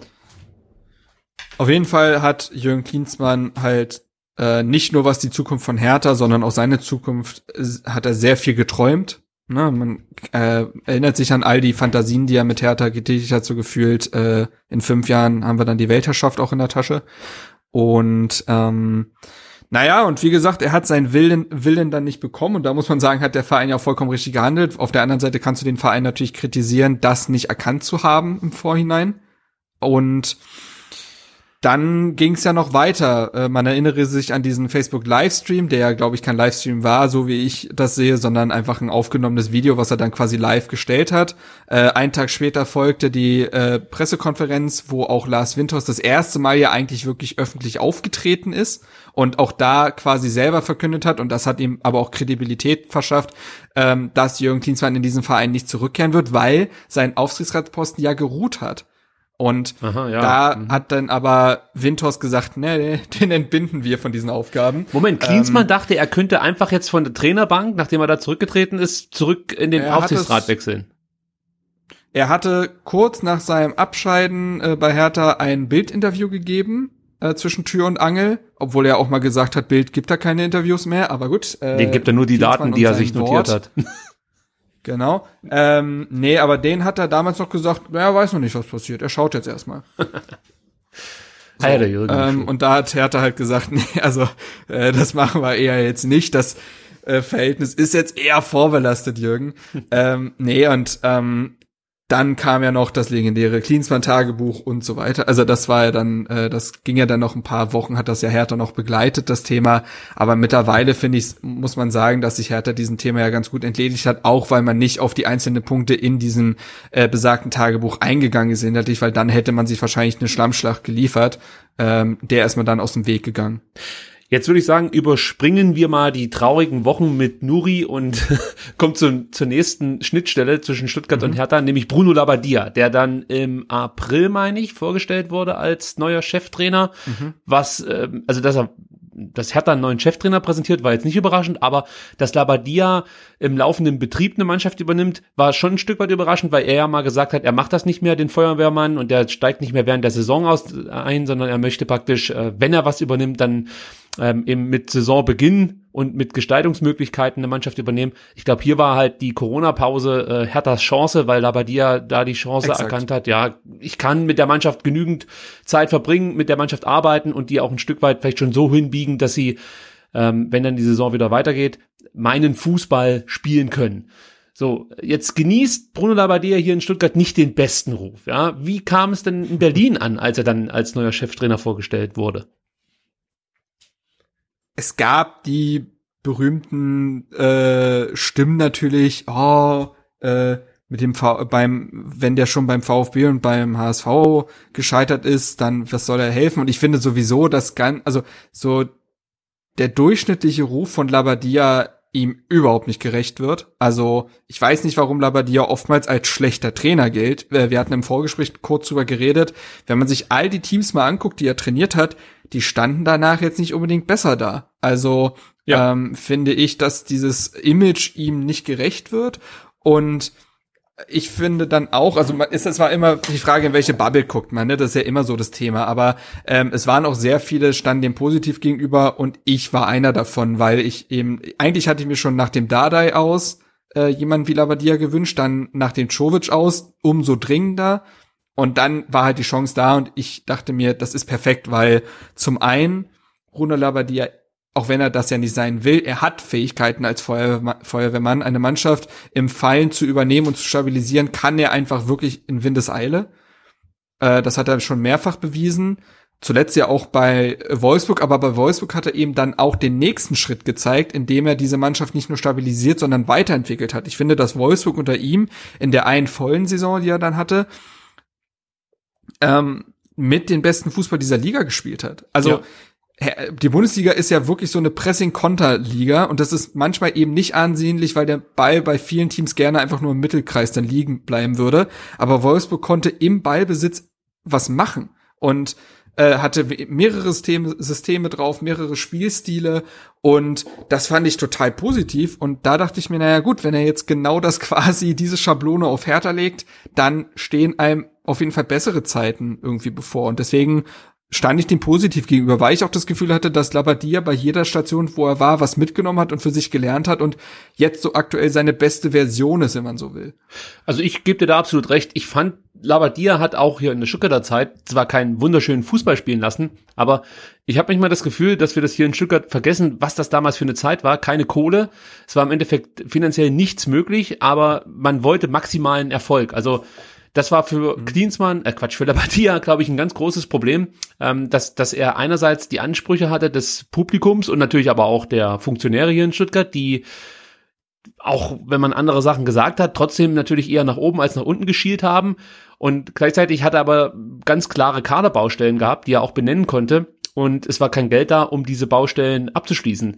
Und ich glaube, hier war aus meiner Sicht Labadia immer schon gut, dass er dann andere Wege gefunden hat, um eben solche Probleme für sich zu lösen. Und ich finde, das hat er genau dann auch in Wolfsburg gezeigt, als er auch eine kaputte Mannschaft übernommen hat und es dann trotzdem hinbekommen hat. Und äh, von daher, ich verstehe es auch nicht, warum Labadia bei vielen, nicht nur bei VfB-Fans, das sind ja auch dann ähm, ja, Hamburg-Fans, die nichts mehr von ihm wissen wollen und so. Ich verstehe es ehrlich gesagt auch nicht so richtig. Also ich finde, es ist wirklich ein solider Bundesliga-Trainer mit unglaublich viel Erfahrung. Das kann nicht schaden aus meiner Sicht. Und er hat auch nie irgendwie richtig verkackt oder so. Also da gibt's ja andere Trainer, die komplett äh, Mannschaften, die mhm. eigentlich zu viel äh, höheren Berufen waren, gegen die Wand gefahren haben. Also ich erinnere da nur an Weinziel und seiner Schalke-Zeit. Das war ja eine Katastrophe, was er da auch zwischenmenschlich abgezogen hat. Gut, bei zwischenmenschlichen Dingen hat Bruno Labbadia auch den ein oder anderen Lapsus vorzuweisen. Aber immer nur, wenn die Spielerfrauen dabei sind. Gut, ja, ja. Jetzt hat er, jetzt hat er äh, Hertha relativ souverän da über die Saison gebracht, würde ich mal sagen. Ich glaube, so ein bisschen ging die Puste dann äh, am Saisonende aus, oder habe ich das jetzt falsch abgespeichert? Ich glaube, es war Köln, die so richtig War es so, ähm, weil Hertha zum einen sehr intensiven Fußball gespielt hat in den ersten Spielen und das, also Hertha hatte wirklich überall die besten Laufwerte und das hat sich dann gerecht zum Ende hin, hat aber, war aber auch gut, weil du musstest ihn eben in diesen ersten Spielen ja überzeugen, um da äh, die Stabilisierung reinzubekommen. Und Hertha hatte tatsächlich grotesk viele Verletzte dann zum Ende hin. Ähm, und da hat sich dann ein bisschen gerecht, aber da war der Drops dann eh gelutscht und dann am Ende ist man dann Elfter geworden und äh, oder Zehnter. Naja, auf jeden Fall Mittelfeldplatz. Auf jeden Fall vor Union. Das war dann auch vollkommen in Ordnung. Plus man hat eben das äh, Derby noch äh, sehr souverän gewonnen. Also ähm, das war dann schon wirklich, muss man sagen, das war schon sehr erfolgreich, äh, dann diese Restrückrunde, diese Rest-Corona-Rückrunde, die man da noch spielen musste. Wir verknüpfen Bruno Labbadia jetzt so ein bisschen mit der neuen Saison. Ähm, und da möchte ich mal auf die Transferpolitik kurz überleiten. Also ihr habt ja schon mhm. aus meiner Sicht einen relativ großen Umbruch jetzt in diesem Sommer hinter euch. Ja, das äh, kann man so sagen. Ja. 17 Spieler, wenn ich mir das richtig notiert habe, haben die Hertha verlassen. 12 kamen neu dazu. Wie nötig war denn der Umbruch? Und ähm, wir haben es ja vorhin schon mal ganz kurz angesprochen, das Thema Jugendarbeit. Ähm, aus deiner Sicht, wie, wie sehr wird da auch im Zuge dessen, dass man jetzt viele neue Spieler dazugeholt hat, eigentlich noch auf die Jugend geachtet und, ja, gesetzt möchte ich nicht sagen, aber wie, wie sehr achtet man darauf, dass die jungen Spieler auch noch die Möglichkeit haben, in diesen Kader vorzustoßen und Spielzeit zu bekommen, im besten Fall? Wo fange ich an? Ich fange bei dem Umbruch an. Ja. Also ähm, tatsächlich konnte man den nicht wirklich abwenden, weil einige Spieler davon, also das muss man individuell betrachten. Äh, per Schellbrett, unglaublicher, unglaubliche Identifikationsfigur, ewig da gewesen, äh, bis ins hohe Alter wichtig bei Hertha gewesen, obwohl so oft abgeschrieben, wollte zurück nach Norwegen in die Heimat. Mehr als verständlich. Spielt jetzt bei Rosenborg und äh, ist da glücklich. Äh, Salomon Kalou konnte spätestens nach dem berühmten Kabinenvideo äh, konnte er nicht mehr gehalten werden. Das haben wir alle mitbekommen, aber auch davor war klar, dass das seine letzte Saison irgendwie bei Hertha wird. Vertrag lief aus, ist dann zu Botafogo gegangen, gut ist. Äh, Thomas Kraft hat seine Karriere beendet. Auch äh, für, allein für die Kabine, trotz äh, Status als Meister, ja, Ersatzkeeper, super wichtig gewesen, auch im Training. Äh, berühmter Trainingsweltmeister wollte wirklich alles da auch gewinnen. Und dann eben Vedat Ibišević, wo man dann auch die Entscheidung getroffen hat, okay, ähm, natürlich hätte man nochmal verlängern können, das stand im Raum, Ibišević wäre auch dazu bereit gewesen, aber man wollte eben den Umbruch im Sturm auch vollziehen. So, und damit sind die aber vier Spieler weggebrochen, die natürlich unglaublich viel Erfahrung haben. Na, also wir reden von einem 36, 33, 31 und 34-Jährigen. Ähm, Salomon Kalou dazu noch mit dieser ganzen internationalen Erfahrung. Also das ist natürlich ein immenser Umbruch äh, der da vorgenommen wird, weil eigentlich fast alle ähm, Lautsprecher auch dieser Mannschaft gegangen sind. Äh, plus, du hast Marco Grujic abgegeben, beziehungsweise er ist halt nach der Leihe zu, äh, zu Liverpool zurückgekehrt war zwei Jahre zumindest da und da auch wichtig, auch wenn mit immer wieder auch Formschwankungen. Marius Wolf ist gegangen. Ähm, also da, das sind ja allein schon äh, eins, zwei, drei, äh, ich glaube sechs Spieler, sieben Spieler irgendwie, die da weg sind. Also nicht nur in der Qualität und Erfahrung, auch in der Quantität sind das ja Spieler, die dann weg sind. Ähm, so, ähm, also das war erstmal der quasi der Umbruch und diese Spieler galt es dann zu ersetzen, beziehungsweise hatte Hertha in diesem Sommer eben das Problem, dass also man hatte ja erst die Hoffnung, das war ja die Prognose, aha, Hertha hat jetzt Geld und alle anderen Vereine nicht, dann kann man sich ja jetzt bedienen. Aber der Markt hat sich ja ganz anders dargestellt, ähm, insofern, dass quasi kein Verein dazu bereit war, seine Leistungsträger abzugeben und einfach nur seinen Kader zusammenhalten wollte. Und wenn man einen Spieler, einen Leistungsträger anderer Vereine hätte haben wollen, dann hätte man richtig tief in die Tasche langen müssen. So. Ähm, und das Problem hatte Hertha und konnte den eben, eben keine fertigen Spieler holen, wie sie äh, eben äh, gegangen sind, sondern musste in, weiter den Weg der Jugend gehen. Hertha hat, glaube ich, den fünft äh, jüngsten Kader der Liga. Ähm, ja, und der wird eigentlich noch mal gedrückt, weil so ein Jahrstein mit 36 Jahren ja sogar die Nummer zwei ist. Also die, die Mannschaft, die wirklich auf dem Feld steht, ist blutjung. 23,5 halt Jahre, muss man dazu sagen. Also das ist wirklich extrem jung. Also die auf genau, dem Feld stehen. Und Richtig, genau. Also ähm, die, also Boyata, Pekarik und Darida sind so die Erfahrenen quasi auf dem Feld. Schwolo kann man auch, auch noch natürlich nennen. Äh, der war so auch mit äh, Cordoba so die zwei Spieler, die halt als fertige Spieler gekommen sind. Ansonsten hat man äh, ja auch sehr jung verpflichtet. Äh, Alderete 23, sie folgt 22, Guendouzi 21, äh, Löwen 23 zurückgekehrt, äh, Toussaint ist jetzt angekommen, ist 23. Also das sind schon wahnsinnig junge Spieler, die da gekommen sind, zu einem ohnehin schon jungen Team. Und äh, das ist eben jetzt der Weg, den Hertha gehen wird. Äh, Bruno Labbadia war nicht gänzlich zufrieden mit diesem Transfersommer, weil eben vieles nicht geklappt hat, was man sich gewünscht hat. Ähm, aber da muss ich auch noch mal ganz kurz einhaken. Ja. Äh, da äh, habe ich bei euch im Podcast gehört, im Hertha Base Podcast, dass das nicht unbedingt so gut ankam, dass äh, Bruno Labbadia sich fast mhm. schon beschwert hat, dass jetzt nicht seine Wunschspieler oder ähm, sag mal von der Qualität her die Spieler kamen, die er eben sich gewünscht hätte.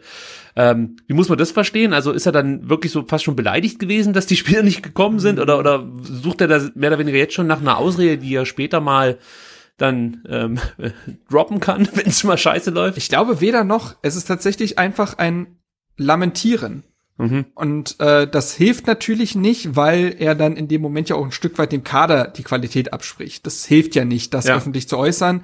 Ich kann das verstehen, dass man teilweise enttäuscht ist, weil wirklich äh, der Transfersommer alles andere als optimal gelaufen ist. Beispielsweise, wir nennen mal Jeff Ren Adelaide, ewig Thema gewesen am Ende nicht gekommen. Warum? Weil sein Bruder fünf Millionen Euro Beraterhonorar verlangt hat und Hertha dann wirklich die Faxen dicke hatte, nachdem der Transfer sich ewig schon mit Lyon gezogen hatte und sowieso ein Megapaket geworden wäre. Und dann sitzt du da als Trainer, denkst der, toll.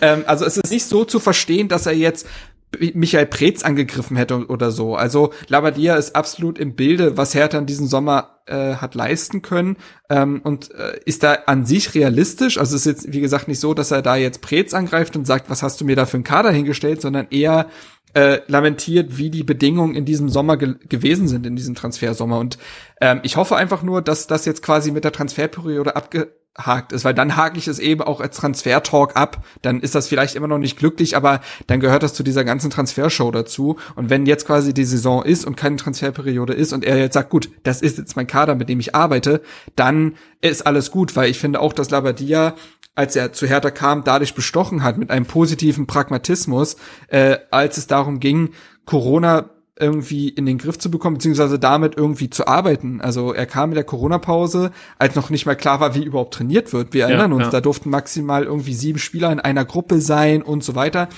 Für einen neuen Trainer eigentlich das, also eine Katastrophe, um da seine Spielidee reinzubekommen. Aber er hat immer wieder gesagt, dass wir die Situation annehmen müssen, dass man damit arbeiten muss. Und genau das wünscht man sich jetzt halt auch wieder, darf äh, jetzt nachdem die Transferphase abgehakt ist. Kleine Frage von mir als Fußball-Nerd. Wenn das geklappt hätte mit Ren, Ren Adelaide, äh, ja. wäre dann Guendouzi auch gekommen? Nein. Schade. Das wäre natürlich also ein ziemlich geiles Mittelfeld gewesen. ja, aber dann auch ein tatsächlich großes Überangebot. Ähm, das stimmt, aber, aber die beiden äh, nee, haben zusammengespielt immer in den U-Mannschaften. Das, die sind ja, die ja, sind ja gut Toussaint, befreundet. Man hätte und Toussaint auch. Also Stimmt, man ja. hätte ein rein französisches äh, äh, Mittelfeld da haben können. Aber ähm, nee, Guendouzi muss man sagen, ist wie auch die Rückkehr von Eduard Löwen, die, mit der man nicht mehr gerechnet hat, eine absolute Kompromissnotlösung gewesen, was aber nicht bedeutet, dass es eine schlechte Lösung wäre. Also Guendouzi ausleihen zu können, ist jetzt nicht verkehrt. Also wenn er einschlägt, dann hat Hertha da wirklich sehr, sehr viel richtig gemacht. Außerdem hat man dadurch Arne Meyer seinen Wunsch erfüllen können, ja. ähm, ausgeliehen zu werden, um Matchpraxis zu bekommen, die aber Hertha zuletzt aufgrund von Verletzungsproblemen und daraus resultierenden Formschwankungen nicht hätte erhalten können. Das Arne Meyer-Thema ist hier in Stuttgart auch äh, ein interessantes, denn ähm, er hat ja hier in Stuttgart beim sogenannten ähm, Junior Cup mal richtig abgeliefert. War dabei. Und, ja, das, das war ja schon beeindruckend, was er da gespielt hat. Und deswegen hat man, glaube ich, hier als Stuttgarter ihn auch noch mal eher unter äh, Beobachtung genommen und war schon ein bisschen überrascht, dass er jetzt sage ich mal nicht diesen steilen Weg nach oben fortführen kon konnte, wobei es wahrscheinlich auch daran lag, dass er sich halt sehr oft schwer verletzt hat. Ja, wie du schon richtig gesagt hast, Arne Meyer hatte halt große Verletzungsprobleme kam dann teilweise auch aus U21-Turnieren spät wieder, hat sich dann verletzt und er kam auf keinen grünen Zweig. Gleichzeitig war der Wunsch, da bei Hertha Stammspieler zu sein, um eben den nächsten Schritt gehen zu können. Aber das hat halt beides nicht zusammengepasst. Er hatte dann einen eigenartigen Beraterwechsel und seitdem hat er dann sehr öffentlich äh, Wechsel eingefordert. Zuletzt im Winter und dann jetzt halt auch in diesem Sommer. Und ähm, ja, Hertha konnte jetzt den Zwischenschritt quasi mit ihm gehen, zu sagen, pass auf, Junge, du verlängerst deinen Vertrag nochmal um ein Jahr, der ist jetzt bis 2023 gültig, du siehst deine Zukunft weiter bei Hertha, darfst jetzt aber für ein Jahr ausgeliehen bei einer Mannschaft, äh, ausgeliehen werden zu einer Mannschaft, wo du auf jeden Fall spielen wirst. Aktuell ist er ja auch verletzt, ähm, mhm. das heißt, da wird er sich dann auch erstmal dann reinfinden müssen bei Bielefeld, aber was ja auch positiv ist an Bielefeld, die wollen ja Fußball spielen, das ist ja keine ähm, Darmstadt-Renaissance, äh, die jetzt einfach nur hoch und weit spielen, sondern die wollen ja kicken und das kommt, kommt ihm natürlich in seiner Spielanlage zugute. Und ähm, ja, also das wird dann teilweise, glaube ich, heißer gekocht als gegessen. Sagt man so rum? Ja, schon. Ja, vor allem ähm, Bielefeld, das muss man dazu sagen, die brauchten auch unbedingt aus meiner Sicht nochmal einen Sechser ähm, mit ungefähr so seiner Qualität. Also eigentlich passt das wirklich für alle Seiten perfekt. Jetzt muss er eigentlich nur noch gesund bleiben, mhm. kann man sagen. Also ja, das ist halt genau das Ding. Also niemand auf der Welt spricht, glaube ich, Arne Meyer sein Talent ab. Also dass der wahrscheinlich zu großem fähig sein könnte, ähm, ist unbeschritten. Aber er muss eben fit bleiben. Das Mhm. hat sich erstmal durch die Jugend gezogen. Das war ganz interessant. Er hatte ganz krasse Hüftprobleme in seiner Jugendzeit und ist immer wieder ausgefallen, war aber so talentiert, dass das dann immer wieder gereicht hat. Und irgendwann wurde festgestellt, dass er eine Fehlstellung im Kiefer hat. Ah. Und die hat auf die Hüfte ausgestrahlt und dann hat, seitdem trägt er eine Zahnspange. Ist auch eine ganz interessante Geschichte. Aber das Verletzungspech hat ihn irgendwie trotzdem weiter verfolgt und wenn er jetzt mal ein Jahr fit bleibt und durchspielt, dann erleben wir hoffentlich wieder den Arne Meyer, wie er mal bei Hertha im Profikader auch eingeschlagen ist. Ja, also das würde mich jetzt auch als normalen Fußballfan freuen, weil Arne Meyer schon ein ziemlich geiler Spieler war, möchte ich jetzt mal so sagen. Kann sich natürlich wieder andersrum entwickeln. Äh, Und man dachte halt wirklich, das könnte, das könnte, äh, weiß nicht, fast schon so eine Kimmich-Richtung gehen. Also das war schon ein Spieler, der ein großes Versprechen, vielleicht auch als Rucksack mit sich herumtragen musste. Vielleicht tut es ihm jetzt auch mal gut, dass er äh, in, in Bielefeld eben nicht der Junge ist, der alle Jugendmannschaften durchlaufen ist bei der Hertha, sondern dass er jetzt, dass ich auch erstmal wahrscheinlich beweisen muss, um den Platz zu bekommen, weil der Pritel macht seinen Job auch nicht so schlecht. Und die werden natürlich auch jetzt ihre Position nicht kampflos hergeben. Also vielleicht ist es gar nicht so schlecht, dass er sich da nochmal auf äh, fremden Boden sozusagen behaupten muss. Und wenn er gesund bleibt, Ja, absolut. wage ich die Prognose, äh, dass Arne Meyer noch eine große Karriere vor sich haben wird, aber ja, konjunktiv. Ähm, grundsätzlich mal so für dich, wie zufrieden bist du denn mit der Transfer, mit den Transfers jetzt im Sommer und vielleicht nehmen wir auch noch die im Winter mit dazu, weil das waren ja auch nochmal wichtige Ja. Transfers, Kunja, äh, Piatek äh, und Askasiba. Ja, genau. Und Toussaint kam ja, also wurde Ja. im Winter verpflichtet, aber genau, also ähm, wie gesagt, der Winter hat natürlich aufgrund der Zahlen ziemlich Eindruck geschindet. Ähm, Kunja, zu dem kommen wir, glaube ich, später noch, ähm, ist eingeschlagen wie eine Bombe. Also ähm, der hat sofort Fuß gefasst. Der kam ja sogar quasi ohne Eingewöhnungszeit, weil er ja erst noch dieses äh, Qualifikationsturnier, das Olympia-Qualifikationsturnier mit Brasilien gespielt hat, da auch alles kurz und klein geschossen hat und er kam mit dieser breiten Brust zu einer völlig verunsicherten Mannschaft, damals eben noch unter Nuri und hat dann gleich mal mehrere Spiele quasi im Alleingang fast entschieden und da hat äh, schon gesehen, der Junge bringt alles mit. Also zum einen äh, ist er, ich glaube, fußballerisch über jeden Zweifel erhaben. Der Junge hat eine unglaubliche Technik, ähm, ist mit einer der besten Dribbler der Liga, würde ich sagen. Ähm, aber bevor ich dazu weit ausschweife, wir, ich weiß ja schon, dass du noch ein weiteres Segment vorbereitet hast, wo ich vielleicht noch mal mehr über ihn reden werde, aber nur dazu, Kunja ist natürlich ein Top-Transfer gewesen. Ähm, Piontek, ja, da ist aktuell, ist das noch ein bisschen mit Bauchschmerzen verbunden. Man Er muss dazu sagen, der hat natürlich als 23 dieser- Millionen gekostet. Also das ist ja auch kein Das günstiger ist Spieler genau gewesen. das Problem an ihm. Das ist genau das Problem an ihm, dass er für solch eine Summe kam. Ansonsten wäre man da wahrscheinlich beruhigter, weil er ist jetzt ja auch noch nicht Ende 30 gefühlt und hat jetzt noch zwei gute Saisons und er muss jetzt klappen, sondern man kann ja auch langfristig mit, mit ihm arbeiten. Aber ähm, er ist für eine wahnsinnige Summe gekommen und für die hat er nicht geliefert. Und er ist auch aktuell, hat er sich den Rang von Cordoba abla ablaufen lassen. Ähm, weil er auch nicht so wirklich zum Labadia-Fußball irgendwie passen will. Und ähm, da muss man wirklich gespannt sein, ähm, wie sich das bei ihm entwickelt. Äh, es, ich glaube, es hatte, es hatte Gründe, warum in diesem Sommer gewisse Gerüchte bezüglich einer Rückkehr nach Italien nicht abgerissen sind. Ähm, auch wenn Hertha das letztendlich nicht wollte. Aber Meinst du, er fühlt, sich nicht so richtig wohl in Berlin oder ist es Ich weiß es nicht. Also ich weiß nicht, wie er jetzt in der Mannschaft gestellt ist. Ich glaube, da ist jetzt alles okay, aber er ist im Spiel halt noch ein Fremdkörper. Und Mhm. er hatte jetzt ja den gesamten Winter, er hatte die gesamte Sommervorbereitung und es ist nicht besser geworden.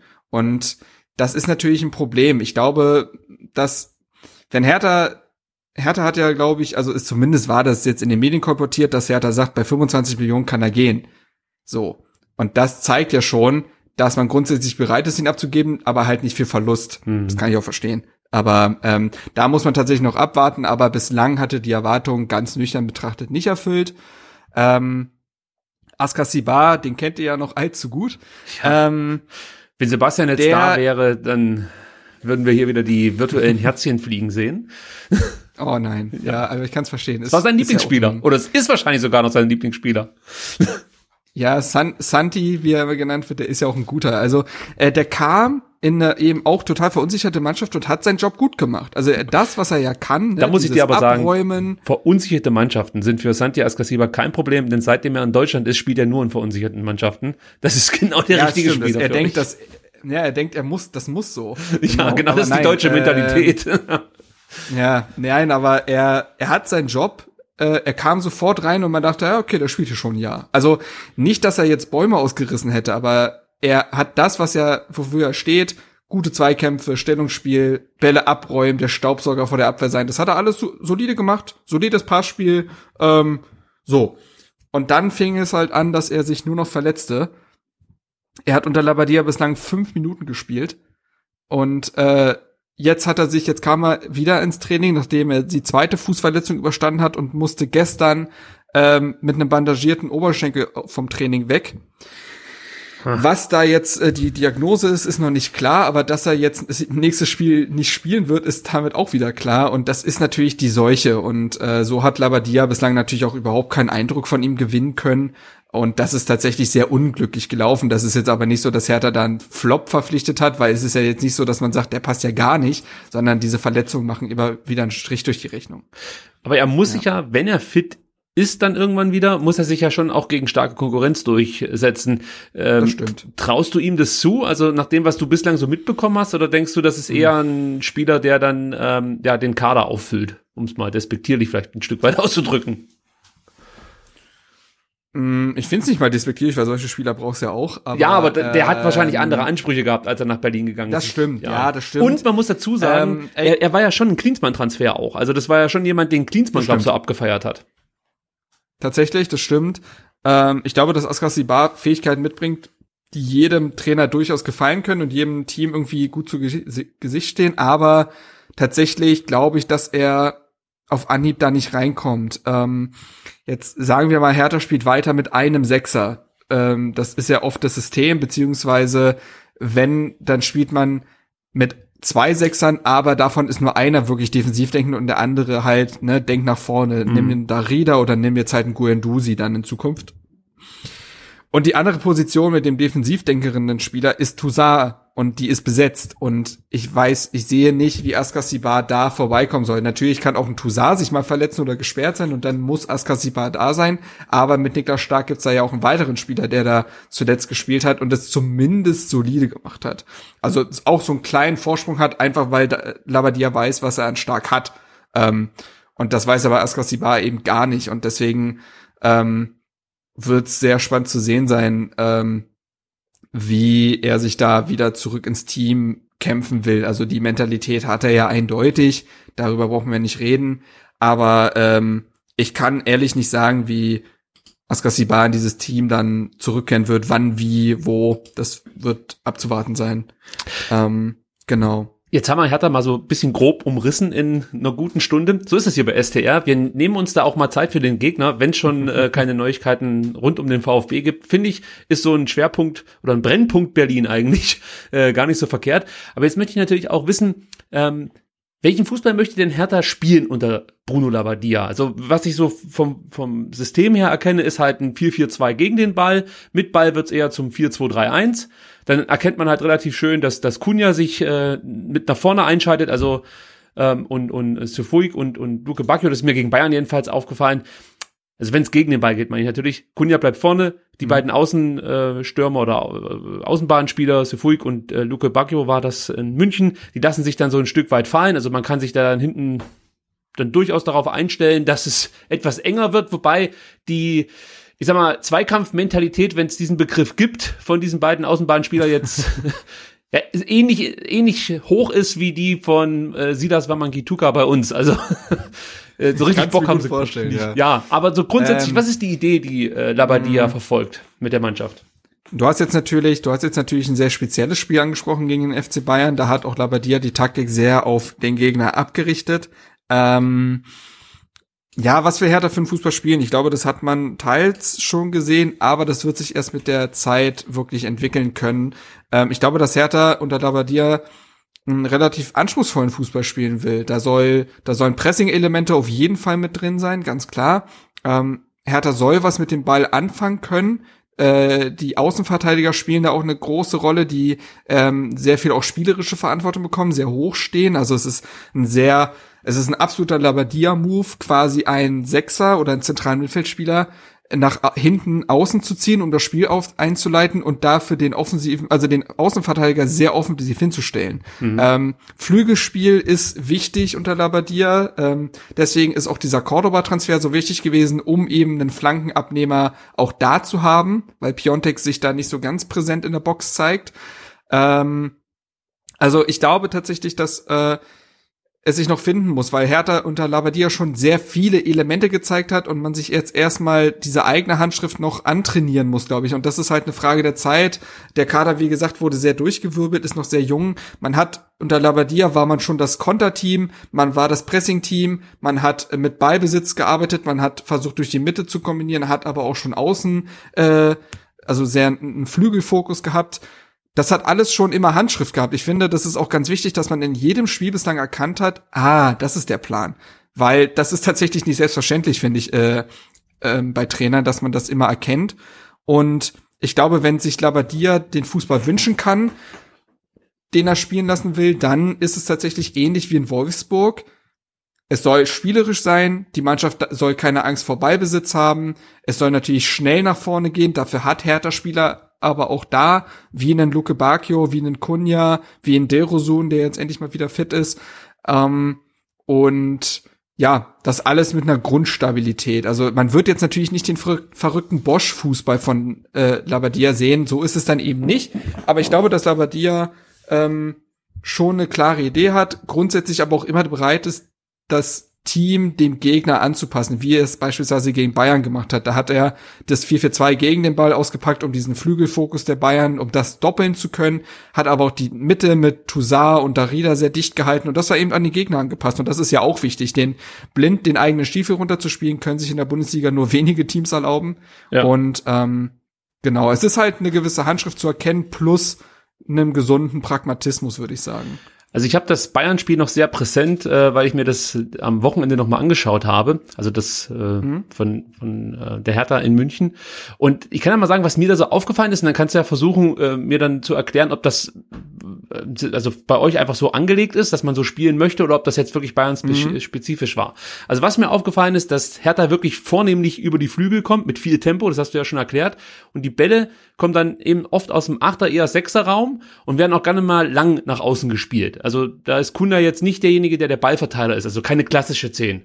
So. Und dann ist mir noch, natürlich auch aufgefallen, dass Hertha sich relativ viele Chancen erspielt, äh, was, was ich so gar nicht auf dem Schirm hatte. Also gerade gegen Bayern ist es, glaube ich, mhm. schwer. Ich weiß jetzt nicht, was da der Expected Goal Wert war, aber gefühlt hatte Hertha da eigentlich würde ich mal sagen jetzt. Man hat also, überperformt sogar. Ja, also ich fand, ich fand, die haben die, sich gut. Ach so, überperformt. Okay, das heißt, die hatten. Man hat überperformt. Ich weiß aber, was du meinst. Ähm, bei Hertha hat teilweise der letzte Pass gefehlt, aber man hat sich ja. in sehr viele ausrichtsreise Angriffspositionen genau. zumindest gespielt. Das stimmt. Das hat auch, auch dabei dir im Nachhinein halt, halt auch geärgert. Ja, genau. Ähm, und auch selbst gegen Frankfurt, wo man auch, wie ich finde, verdient verloren hat, aber selbst da wenn man da früher das Anschlusstor macht, auch da waren die Chancen da zumindest. Also ähm, tatsächlich im Gegensatz zur Dada-Ära hat man auch wegen des deutlich besseren Spielermaterials, auch wenn das Wort immer nicht so schön ist, Personals, ähm, hat man jetzt die Möglichkeiten, sich deutlich mehr Chancen zu erspielen. Ähm, das liegt eben natürlich auch an individueller Klasse, die von Matthäus Kunja natürlich vor allen Dingen ausgeht, der als dieses freischwebende Element vor den Mittelstürmern sehr viel Freiheit bekommt, ähm, der sich mal auf den Flügel fallen lässt, der sich durch die Mitte kombiniert. Weil er ist nicht ähm, der, der Taktgeber bei euch im Spiel, oder? Also er ist nicht derjenige. Er ist nicht der Taktgeber, das hast du vollkommen richtig erkannt. Ähm, äh, viel Ballbesitz haben die Sechser und die Außenverteidiger. Mhm.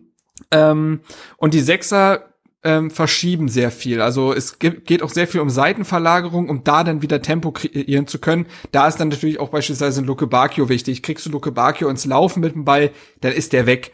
Ähm, ja, ihr braucht halt und, Tiefe in eurem ähm, Spiel, sonst wird's schwer. Wir brauchen Tiefe, es, es, es braucht Tiefe, um eben da Kunja reinlenken zu können. Auch einen äh, Cordoba, der zwar sehr wuchtig ist, aber eben auch nicht völlig langsam, also der ja auch eine gewisse Dynamik entwickeln kann und in solche Räume stoßen will. Gleichzeitig aber natürlich auch dieser berühmte Wandspieler ist. Und ähm, klar braucht es diese Tiefe im Spiel. Und das versucht man auch viel mit Seitenverlagerung zu spielen. Ich finde, da wird Toussaint auch besser drin, der jetzt immer präsenter wird. Der hatte natürlich das Problem, dass er vier Monate kein Fußball gespielt hat, weil ja. die Liga in Frankreich unterbrochen war. Der jetzt in ein völlig neues Umfeld kam und so weiter. Aber ich finde, dass er da sich auch immer besser adjustiert und ähm, Genau, also. Das heißt, wenn man es ganz ja. simpel runterbrechen will, wäre für den VfB eine gute Taktik zu sagen, wir stehen sehr kompakt und ziehen uns eher ein Stück weit zurück und kontern dann eben mit, mit ähm, Vertikalpässen über unsere schnellen Außen und hoffen, dass dann sowas irgendwie zustande kommt. Also Berlin würde sich schwer tun, wenn der VfB sich zurückzieht und die Mitte dicht macht. Ja, das äh, stimmt tatsächlich. Ähm, ähnlich hat es eben ja auch Eintracht Frankfurt gemacht. Äh, dadurch, dass Herthas Außenverteidiger auch relativ hoch stehen, oder zumindest sich oft in Angriffe einschalten und jetzt mit PKP, äh, Peter Pekarik jetzt auch nicht mehr den allerschnellsten haben. Klar, es kann auch ein Seevolk spielen, das ist äh, jetzt nicht ganz entschieden, aber ähm, da entwickeln sich natürlich Lücken. Ähm, auch weil aktuell Jordan Torunariga ausfällt, der ein wirklich überdurchschnittlich schneller äh, Innenverteidiger ist, der eben auch mal eine Lücke dann zulaufen kann. Also selbst wenn Maxi Mittelstädt beispielsweise als Linksverteidiger hinten fehlt, willst du nicht trotzdem nicht unbedingt mit Torunariga dann ins Laufduell, weil er das gewinnt. Ja, ja, der schnell. Ähm, der stand übrigens schnell, mal beim genau, VfB auf der Wunschliste und da wäre ich fast mit meinem Privatwagen nach Berlin gefahren, um ihn abzuholen. Also das hätte ich sofort getan, weil es gab ich, ja mal so Beschwerden, äh, dass er nicht mhm. so eingesetzt wird, wie er sich das vorstellt. Und dann hat, glaube ich, das Beraterteam, ich weiß nicht, ob er nur einer hat oder mehrere, deswegen sage ich jetzt einfach mal Team, ähm, so ein paar ähm, äh, Meldungen lanciert, um ein bisschen Druck auf Berlin auszuüben. Ja. Und da, da ja, war der VfB auch. Frankfurt wurde damals auch genannt. Ja, ich wäre genau. sofort dahin gefahren, hätte ihn geholt. Das ist ein mega Spieler. Ich kann's verstehen. Ich kann's verstehen. Also für mich tatsächlich eigentlich auch äh, ein kommender deutscher Nationalspieler. Ja, ich finde. aber gut. Ähm, Spieler. Ähm, genau. Und deswegen, genau, um da zurückzukommen, ähm, Vertikalpässe, auch da Grüße äh, an Sebastian Vertikalpass. Ähm, Bald da, die wären, wären gut und situatives Pressing. Also Herthas Innenverteidigung besonders eben, wenn ein Torunariga fehlt, der relativ pressingresistent ist ähm, und für den Spielaufbau eigentlich zu, äh, so der Chef wäre. Mit Pressing tut man Hertha da weh, weil Boyata, so sehr ich ihn schätze, mit Pressing nicht allzu gut klarkommt. Dann kommen entweder sehr uninspirierte Pässe oder Fehlpässe zustande. Und äh, Niklas Stark hat sich da jetzt auch nicht allzu sicher letztens gezeigt. Also äh, es ist vollkommen klar, dass Stuttgart jetzt, wie, äh, wie gesagt, Hertha jetzt nicht in die eigene Hälfte drängen wird und muss, aber situatives Pressing ist tatsächlich, glaube ich, ein Mittel gegen Hertha. So das hat das auch äh, selbst, selbst Bremen und Frankfurt, die dafür jetzt auch nicht total bekannt sind, haben das teilweise ausgepackt und das war jetzt auch nicht völlig unerfolgreich. Der VfB spielt genau so ein situatives Pressing und da ist meistens dann die Davi, der Taktgeber, der praktisch vorgibt, wann gepresst wird. Also das erkennt mhm. man gegen Leverkusen ganz gut, wer sich das nochmal angucken will, das Spiel. Da gibt's halt Momente, da lässt ähm, der VfB die Leverkusener bis über die eigene Mittellinie kommen, ohne dass sie irgendwann mal attackiert werden. Und dann gibt's halt auch Momente, da werden die halt am eigenen 16er schon angelaufen. Und das ist, also das Einzige, was ich bislang wirklich ausmachen konnte, ist, dass eigentlich die Initiative immer von die Davi ausgeht, weil wir haben uns schon die Frage gestellt, mhm. was ist oder was ist der Auslöser fürs Pressing? Gibt es ein Kommando von einem Spieler, von einem Trainer? Gibt es irgendwie so ein, also irgendein Muster, das man erkennt? Und ich habe mir wirklich ja. viele Spiele jetzt angeguckt und auch mehrfach die Spiele angeguckt und eigentlich ist das Einzige, was immer wieder auffällt, dass die Davi der erste ist, der presst und der drauf geht auf den Spieler und das ist das Zeichen für seine ähm, Mitspieler. Jetzt müssen wir auch eins nach vorne schieben und manchmal kommen dann sogar noch zwei mhm. Spieler dazu. Das funktioniert bisweilen auch ganz gut, muss man sagen. Ähm, also da hat man schon einige gefährliche Situationen kreieren können. Äh, da bin ich mal ganz, äh, da bin ich mal gespannt drauf, wie das dann am Samstag gegen die Hertha laufen wird. Also gerade wenn es da Probleme gibt äh, bei euch, dann könnte das schon ein Mittel sein. Aber gleichzeitig bist du natürlich dann auch anfällig.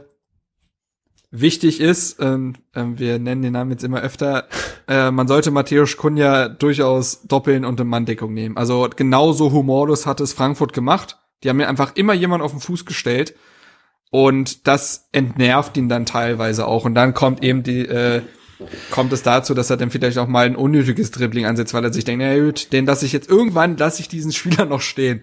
Aber und, da, wie äh, haben die es gelöst? Haben die das, haben die das über einen Sechser gemacht oder, oder über einen Verteidiger? Mit Kunja. Ich, äh, ich finde, das war eine ganz gute Absprache. Das war halt, also das Problem ist, du kannst ihm nicht wirklich jemanden auf den Fuß stellen, weil er so, ähm, er ist überall zu finden. Also er findet, er holt sich manchmal Bälle im Sechserraum ab, er wartet auf dem Flügel, er wartet kurz vor der Box, er ist halt überall. Er hat äh, eben diese frei schwebende Position da vor dem Sturm. Und deswegen ist es schwierig, da ihm wirklich jemand draufzustellen. Ich glaube tatsächlich, dass das Frankfurt eher dann in so Dreiecken gelöst hat. Mhm. Also je nachdem, wo er sich auf dem Feld ab äh, ähm, quasi ähm, befunden hat, wurde in der Kommunikation jemand dann abgestellt, aber da, ohne die Grundformation zu verlieren, weil sonst hätten sich ja auch wieder Lücken ergeben, wo dann beispielsweise ein Luke Bacchio reinstoßen kann oder so. Weißt also du, das hat auch viel mit Organisation zu tun. Da muss man halt sehen, wie gesagt, Frankfurt ist eine Mannschaft, die seit drei Jahren so zusammenspielt. Die haben das drin. Ob äh, der VfB Stuttgart schon so abgezockt ist defensiv, das weiß ich nicht. Aber ähm, weißt du, ob Frankfurt mit Dreierkette oder mit Viererkette gespielt hat gegen euch?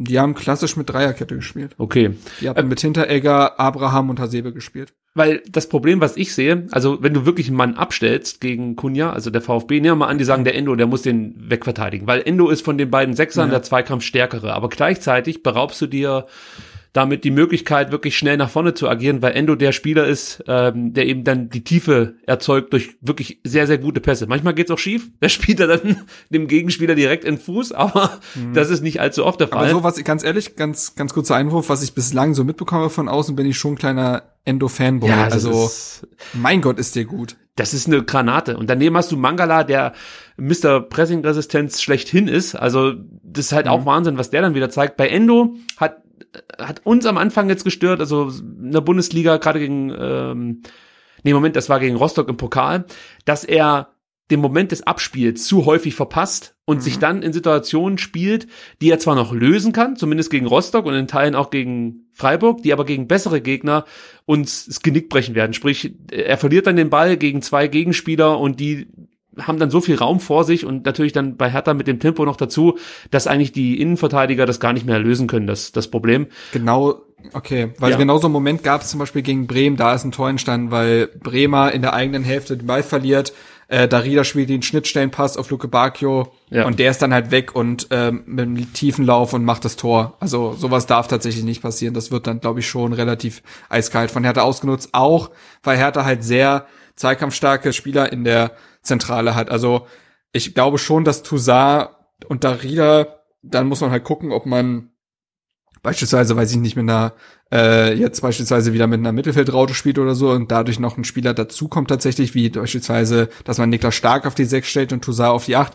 Aber, oder so oder so hat Hertha genug zweikampfstarke Spieler im Mittelfeld, die, ich glaube, dem Stuttgarter Mittelfeld den Schneid abkaufen könnten, weil ja auch ein Castro und ein Didavi jetzt körperlich durchaus abgehängt werden können. Ähm, Auf jeden Fall. und die spielen noch, ja auch, noch mal ein Faktor werden. Und die spielen ja auch inzwischen schon, also gerade Castro eher eine offensive Rolle.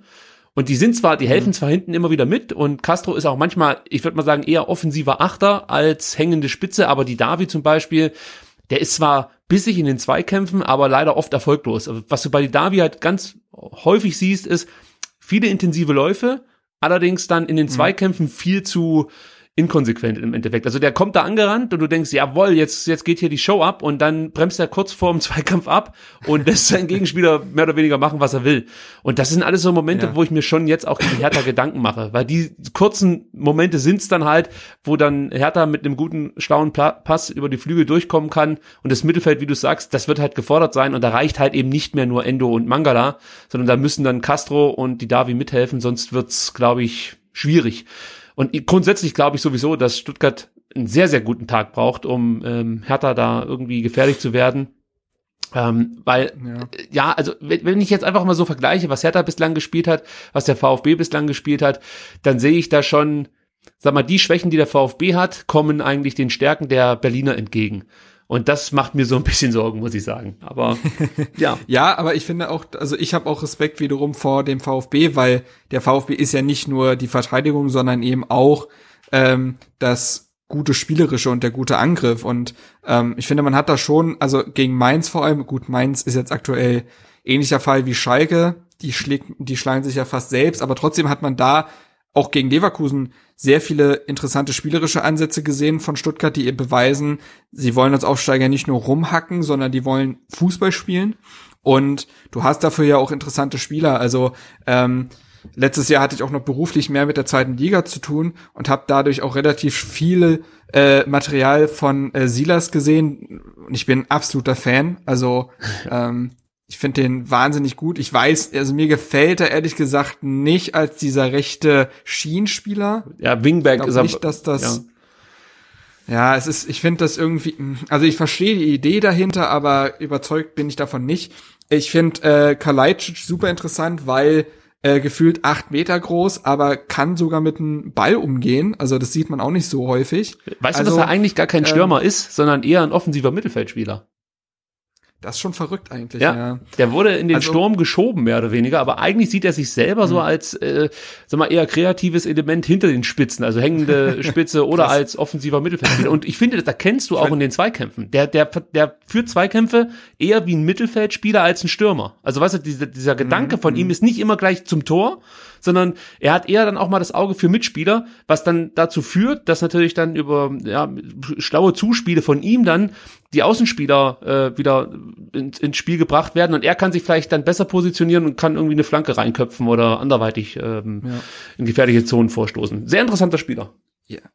Und plus eben, wenn die Davi einen guten Tag erwischt, ist er einfach immer eine Gefahr. Also ja. ähm, das muss man halt auch sagen. Also äh, er hat immer noch Sachen im Fuß, die andere nicht können. Ähm, und äh, deswegen muss man auch Respekt äh, auf jeden Fall vor Leverkusen, äh, Leverkusen sage ich schon, vor äh, Stuttgart haben. Ähm, plus eben vielleicht auch die Option von der Bank. Also so ein äh, Kulibali und so kann ich jetzt weniger einschätzen, aber so vom Grundprofil her schnell, technisch stark, das kann ja immer wehtun. Also ja, klar können solche Spieler auch irgendwie zum Fremdkörper werden und wenn sie den ersten Zweikampf verlieren, dann irgendwie hängender Kopf und äh, werden irgendwie, sind dann unsichtbar. Das ist ja oft bei so jungen Außenspielern so. Ähm, aber ähm, grundsätzlich haben die natürlich auch das Talent, um mal was Unvorhergesehenes zu tun und ähm, Deswegen ist das eine gute Truppe, äh, die du vor allen Dingen eben defensiv knacken musst. Also äh, in den ersten Spielen hat man es ja gesehen, dass sich da Stuttgart teilweise auch selber ein Ei gelegt hat mit Kempf, Anton. Ich weiß, Mafropanos habe ich noch gar nicht so auf dem Schirm gehabt jetzt in den Spielen bei Stuttgart. Ähm, aber Anton und Kempf hatten auf jeden Fall extrem ja. schnell. Also Mafropanos ist ein Spieler, der eigentlich zu gut ist für den VfB. Mhm. Gott sei Dank sich aber regelmäßig verletzt, so dass äh, alle anderen Mannschaften, wo er eigentlich spielen sollte. Also der ist schon jemand, der, glaube ich, das Potenzial hat, mindestens regelmäßig Euroleague und sowas zu spielen. Aber er ist ständig verletzt und hat ähm, chronische, das sagte unser Trainer, chronische Leistenprobleme und das ist natürlich schon fatal. Also Ach, krass. ja, wenn dich jemand wirklich dann also verpflichten also ist nie top of this game so. So sieht's jetzt momentan aus. Also er hat erstmal anderthalb Jahre mhm. ausgefallen mit Leistenproblemen. Das ist schon also sehr ungewöhnlich für für so eine Verletzung und jetzt ja, beim VfB war es auch gleich wieder der Fall, dass er Leistenprobleme hatte. Mhm, mhm. Echt schade, weil es ist ein, du wirst es erkennen, wenn er dann am äh, Samstag gegen euch spielt, selbst wenn er nicht das beste Spiel machen wird, allein das Tempo, die Präsenz, die er hat und die Zweikampfführung, du erkennst einfach gleich, der Spieler gehört da eigentlich nicht hin. ist ähnlich wie Osan Kabak, als er mhm. beim VfB gespielt hat, hast du immer gedacht, der hat das falsche Trikot an oder so. Also wir genießen es ja, jetzt einfach. Gut, ja. ja, und hoffen, ja, so dass er gesund bleibt. So ähnlich geht's äh, einem mit Matthäus Kunja. Ja. Aber um das Defensivproblem auch abzukürzen, ich hatte ja schon gesagt, dass ich Silas eben nicht als diesen Wingback sehe und auch Borna Sosa ist ja ein durchaus offensiv ausgerichteter äh, Außenverteidiger. Also Stuttgart kann man knacken, sagen wir so. Ja. Also und das muss eben äh, das Ziel sein, dass man da dann doch also Hertha wird ja auch ich weiß nicht, wie es ist, ob Stuttgart sagt, ja, wir sind zwar das Heimteam, aber wir überlassen euch trotzdem den Ball. Ich glaube es nicht. Also man will ja selber Fußball spielen, deswegen kann ich mir vorstellen, dass es vom, ich sag mal, generellen Ballbesitz her relativ ausgeglichen sein wird, weil beide ja durchaus was bewegen wollen. Aber dann wird es eben auf, drauf ankommen, wie ist die Restverteidigung, wie äh, ist das Verhalten gegen den Ball und ähm, lässt man den jeweiligen Individualisten des gegnerischen Vereins äh, da die Möglichkeit, sich zu entfalten ich habe noch drei Schwächen, die ich bei Hertha gesehen habe, und dann kommen wir zu den drei Spielern, auf die man achten sollte. Und dann kommen wir auch so langsam zum Ende zum kleinen Hertha-Segment hier heute. Also mir ist aufgefallen, dass ihr in der Defensive doch relativ viele individuelle Fehler äh, macht. Also das war auch schon in der Rückrunde so und ähm, natürlich auch in der Hinrunde unter äh, Schovic. Aber das ist mir aufgefallen, ist das ein Problem, mhm. das irgendwie, ja, also schnell zu lösen ist oder äh, würdest du sagen, nee, wir sind da manchmal ein bisschen schläfrig unterwegs. Ja, doch, das kommt schon vor. Also man muss auch sagen, es kommt auch drauf an, wer eben hinten spielt. Also das hat sich mit Boyata und Torunariga auf jeden Fall massivst verbessert. Und Torunariga hat das eigentlich komplett aus seinem Spiel streichen können. Ähm, ist nur ab und zu halt leider verletzt. Ähm, mit Niklas Stark und Karim Rekik gab es vor allen Dingen diese Riesenprobleme. Also ja. Rekik hat regelmäßig Elfmeter produziert, stark Eigentore und Elfmeter. Ähm, stark sah jetzt auch als ähm, Innenverteidiger Ersatz für Torunariga gegen Bayern nicht gut aus, auch wenn sein Gegenspieler Lewandowski war. Fehler bleiben ja Fehler. Ja. Und ja, Boyata irgendwie die Scheiße am Schuh. Bringen wir es mal auf den Punkt. Irgendwie läuft ja, das bei man, dem nicht Das mehr. muss man bei Niklas Stark wirklich sagen. Also ähm, das sah alles nach wirklich nach eben Nationalspieler aus und äh, Wortführer bei Hertha, ne, war letzte Saison schon Vizekapitän, ist er dieses Jahr wieder, aber eigentlich sah es so aus wie, okay, wenn Ibišević abtritt, dann wird er es und wird dieser wirklich dieser absolute Chef auf dem Feld.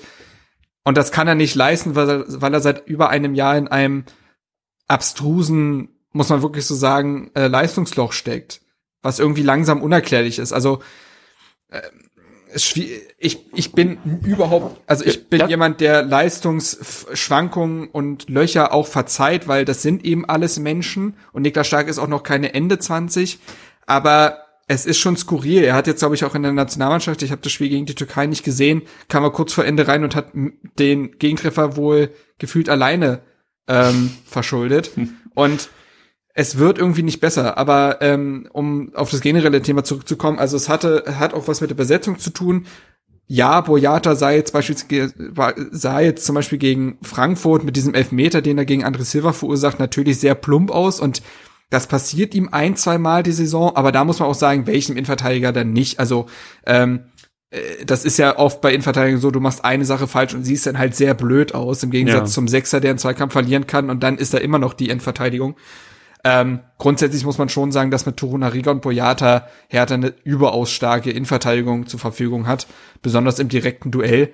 Ähm, jetzt wird Torunariga für das Spiel gegen Stuttgart ausfallen ähm, und auch für die nächsten Wochen. Da wird man gespannt sein, ob Alderete aus dem Nichts schon sein äh, Debüt feiert, der noch am Deadline Day verpflichtet wurde. Glaube ich aber eher nicht, weil er jetzt auch mit der Nationalmannschaft unterwegs war. Ich rechne also eher damit, dass man auf altbewährtes setzt und dann eben auf Boyata und Stark. Ähm, zu Alderete, was glaubst du, wie viele Spiele braucht er für seine erste gelbe Karte in der Bundesliga? ich habe euren äh, Podcast gehört. Folge so gefühlt äh, 0,015 oder so. Nein, also äh, soll wohl ja äh, resolut sein. ja, gut. Ich bin sehr gespannt. Mir gefallen solche also, Spieler. Ja. Eine weitere Schwachstelle hast Südamerikaner. Genau. Eine weitere Schwachstelle hast du schon angesprochen. Ich möchte ganz kurz dann trotzdem nochmal erwähnt haben. Also, was natürlich auffällt durch diese offensiven Außenbahnspieler, ist Hertha ein Stück weit über die Flügel anfällig. Äh, gleichzeitig mhm. Äh, habt ihr natürlich dann auch die Möglichkeit, mit diesen schnellen Spielern regelmäßig zu Chancen zu kommen. Und ich sag mal so, wenn eine Flanke sitzt, dann habt ihr den richtigen Mann da vorne drinnen mit John Cordoba. Also äh, dann wird es schwer, glaube ich, das, äh, das zu verteidigen. Da bin ich auch mal gespannt, wie der VfB sich da anstellt, weil Stuttgart hat ja, ähm, gut, das ist hauptsächlich bei Standards ein Problem, ähm, sich dazu entschieden, alles nur im Raum zu verteidigen. Äh, allerdings gibt es mhm. diesen schönen Spruch, der Raum schießt keine Tore. Und äh, beim VfB sind es dann eben die Gegner, die das ausnutzen. Und äh, es, es passt einfach nicht die. Ich dachte, die, es ist, ich dachte, es ist so ein moderner, An ist es nicht eigentlich der moderne Ansatz, eben das zu mischen?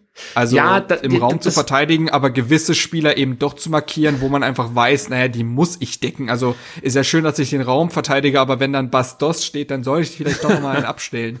Also mein Eindruck ist folgender. Es gibt genau diese Vorgabe vom Trainer, aber so richtig haben sich unsere Innenverteidiger und auch hm, okay. Mittelfeldspieler ja, noch, noch nicht okay. drauf eingestellt. Und sie sind auch manchmal sag mal so, was, was, was Freistoß oder Standardvarianten angeht des Gegners, sind sie auch mhm. manchmal ein mhm. bisschen zu naiv. Ähm, also dann, dann merkst du halt, es gibt so ein gewisses Muster, ja, also sei es jetzt kurz ausgeführte Ecken oder so, dann läuft ein Spieler ja. der Gegner an und du solltest dann eigentlich wissen, dass ich dann vielleicht mich zu diesem Spieler hin orientiere und das machen sie halt nicht. Die bleiben dann stur stehen, weil sie halt wissen, okay, ich muss jetzt hier diesen Raum verteidigen und den verteidige ich jetzt und was da vorne abgeht, das hat mir jetzt keiner gesagt, wie ich mich da verhalten soll, deswegen bleibe ich hier im Raum stehen. Aber da fehlt doch wirklich und das fällt mir, also mein Gott, äh, wem erzähle ich, ich rede hier in dem VfB Stuttgart Podcast, aber da fehlt mir aber auch wirklich dieser klare Abwehrchef. Also ja, das ähm, hat es hat es der VfB im ähm, Sommer jetzt verpasst. Ich weiß, wir reden vom Corona-Transfermarkt. Vieles war wahrscheinlich auch nicht so möglich, wie man sich vorgestellt hat. Aber ähm, ich sehe halt einen Kämpf, der diesen nächsten Schritt leider nicht gegangen ist, von dem ich mal sehr viel gehalten habe. Aber auch verletzungsbedingt ist er nicht über ein gewisses Niveau hinausgekommen. Ich sehe einen Waldemar Anton, ähm, der sehr, sehr gute Spiele schon hatte und der ja auch, finde ich mal, diesen Sprung zum A-Nationalspieler, es war jetzt nicht völlig unrealistisch, Ja. ähm, ist aber auch nicht genau irgendwie dahin gekommen, wo man ihn gesehen hat. Mafropanos haben wir gerade drüber geredet und Kaminski, ich weiß nicht, was da der Fall ist, aber irgendwie finde ich, fehlt mir eben da so ein Boyata, wie ihn Hertha hat. So ein, Genau. wo du sagst, das ist halt unser Fels. Genau. Anton sollte das, glaube ich, werden. Ähm, hat sich jetzt leider Gottes verletzt erstmal. Also könnte sein, dass der gegen Ach, der Berlin wird gar nicht spielen. Das ist noch nicht Okay, 100% okay. sicher, aber ich sag mal so, ähm, die, die Diagnose ist Bänderverletzung im linken Sprunggelenk. Ich kann mir fast nicht vorstellen, Ja, dass okay. der am Samstag spielt. Nee. Ja. Es gibt noch keine offizielle Bekanntgabe, äh, dass er nicht spielen kann. Der VfB spricht davon, dass er Waldemar ab. äh, ja, sehr gut, da haben wir es doch wieder. Nein, der VfB spricht davon, dass man jetzt erstmal äh, ähm, schauen möchte, ob er vielleicht doch nochmal einsteigen kann ins Training. Aber ja, also Bänderverletzung im linken Sprunggelenk, ich würde sagen, das wäre ein Wunder, wenn der am Wochenende spielt. Also das ist eigentlich der Spieler, der als Abwehrchef geholt wurde. Dann hat man immer noch so mit Kaminski, glaube ich, ein bisschen ähm, gerechnet, dass er vielleicht noch mal einen Schritt machen kann. Er hat ja in Düsseldorf wirklich eine gute Saison gespielt, aber war halt eben auch nicht der Chefverteidiger, sage ich jetzt mal so. Er konnte sich da auch so ein bisschen in äh, eine Mannschaft, die insgesamt überperformt, ähm, gut eingliedern, ähm, aber war jetzt auch nicht ein herausragender Spieler. Und ich glaube, da hat man ihm vielleicht auch ein bisschen zu viel zugemutet. Also er sollte zum einen der gute Aufbauspieler sein, dann sollte er gleichzeitig dieser Abwehrchef sein und ich sehe ihn da eigentlich nicht. Also er ist für mich Ach, das ist so traurig, wenn ich das gerade höre, ne? Oh, sorry, dich zu unterbrechen, aber also all das spricht ja eigentlich dafür, Holger Bartstuber. Nein. in Hast du Holger Bartstuber mal Moment. Moment. Holger Bartstuber in der Form, in der er irgendwann mal war. Also einfach mit, ich sag jetzt einfach mal, alt, mit, alt, mit seiner Reputation und mit seiner Erfahrung wäre genau dieser Spieler, theoretisch. Das ich, Problem ich habe ist- alles mitbekommen. Ich weiß, dass es, dass es sportlich nicht mehr gereicht hat, auch in Zeitiger-Zeiten. Ich habe das mitbekommen, aber Nein, so er ist- rein von seinem, Er ist vor allem von dem, was er auf dem Portfolio hat. Ja. Ja, er ist vor allem, was die, was die äh, Mannschaftsführung, würde ich mal sagen, angeht, ein großes Problem. Weil er halt jemand ist, der auf dem Platz dir klar zu verstehen gibt, du spielst hier gerade nicht in meiner Liga mit der Scheiße, die du machst. Und das geht in so Ah, einer jungen okay. Mannschaft nicht gut. Also nur mal so als Beispiel, die VfB-Fans wissen es noch, aber damit du weißt, von was ich rede, es gab ein Spiel in Kiel, VfB Stuttgart gegen Kiel. Ja, ähm, Stuttgart kommt schlecht rein, gerät in Rückstand, es läuft einfach nicht besonders gut, kämpfen sich aber dann kurios zurück, möchte ich fast schon sagen. Und ähm, Pellegrino Matarazzo bringt Massimo ins Spiel, der einen fatalen Fehlpass spielt, dadurch gerät der VfB auf die Verliererstraße, dann spielt, hat er noch mal einen Fehler drin und der VfB verliert am Ende das Spiel. Was macht Holger Bartstuber? Er dreht sich zum Trainer und schreit über den Platz und es waren Corona-Spiele, dementsprechend konnten es Leute hören, die äh, von der Presse äh, im Stadion waren. Schreit über den Platz, das hast du jetzt von der Scheiße oder also so in der Art. Ei. Und der Spieler steht Ei, halt da okay, mhm. völlig am, am Ende im Endeffekt, ja. Und ähm, Ja, eigentlich erwartest du in dem Moment von Holger Bartschuber, dass er ihn aufbaut. Ähnliches übrigens auch gegen den KSC, auch ein Spiel, das wir verloren haben in Karlsruhe. Da äh, kotzt der Bartschuber über irgendeinen jungen Spieler ab, der äh, nicht die richtigen Entscheidungen trifft, wo du denkst, nein, Holger, du Vollidiot, du musst derjenige sein, der ihn jetzt aufbaut. Du kannst von mir aus danach in der Kabine den irgendwie zur Seite nehmen und sagen, hey Junge, so geht's einfach nicht, du musst dich besser konzentrieren oder sonst irgendwas. Aber auf dem Platz, in dem Moment, musst du der Spieler sein, der die, der die junge Mannschaft unterstützt, der den jungen Spielern Halt gibt. Und das schafft ein Bartschuber nicht, weil er immer noch glaubt, dass, dass er vielleicht einen Ticken besser wäre als die Mannschaften, der er spielt. Und das ist halt leider nicht mehr der Fall. Und dann kommt seine größte Schwachstelle dazu, die hat er zwar schon immer gehabt, aber jetzt in dem Fall oder in der zweiten Liga ist die nochmal ganz extrem zum Tragen gekommen. Das ist einfach das Tempodefizit, was er hat. Ja, also wir haben ja hier Ja. in Stuttgart den, den äh, zugegeben blöden Spruch, dass der Rinti-Hund aus der Rinti-Werbung Holger Bartschirmer immer beim Laufduell überholt. Also dieser Bandenwerbungshund da. Und Ja, es ja, stimmt kann- leider. ja, ja. Es ist, es ist, er ist einfach viel, viel zu langsam. Und in der heutigen Zeit, wo Tempo wirklich das A und das O ist, kannst du zwar immer Mhm. noch einiges durch ein gutes Stellungsspiel wegmachen, aber das reicht nicht mehr aus, um gegen die ganz schnellen Spieler irgendwie noch mithalten zu können. Und von daher ist Holger Bartschubers Zeit so ein Stück weit abgelaufen. Also, wenn du da keine Ja. Mannschaft bist, Also, die sich ne, hinten um reinstellt und mauert, wird Holger Bartstuber aus meiner Sicht in jeder Bundesligamannschaft Probleme haben, regelmäßig zu spielen. Also noch, äh, die VfB-Fans können auch die Fackeln und Missgabeln einpacken. Ich habe, wie gesagt, nicht gefordert, äh, ihn spielen zu lassen. Ich dachte mir nur so, okay, du brauchst einen Erfahrenen, der irgendwie auch ein bisschen Spielaufbau kann, der anführen kann, der ein bisschen was erlebt hat.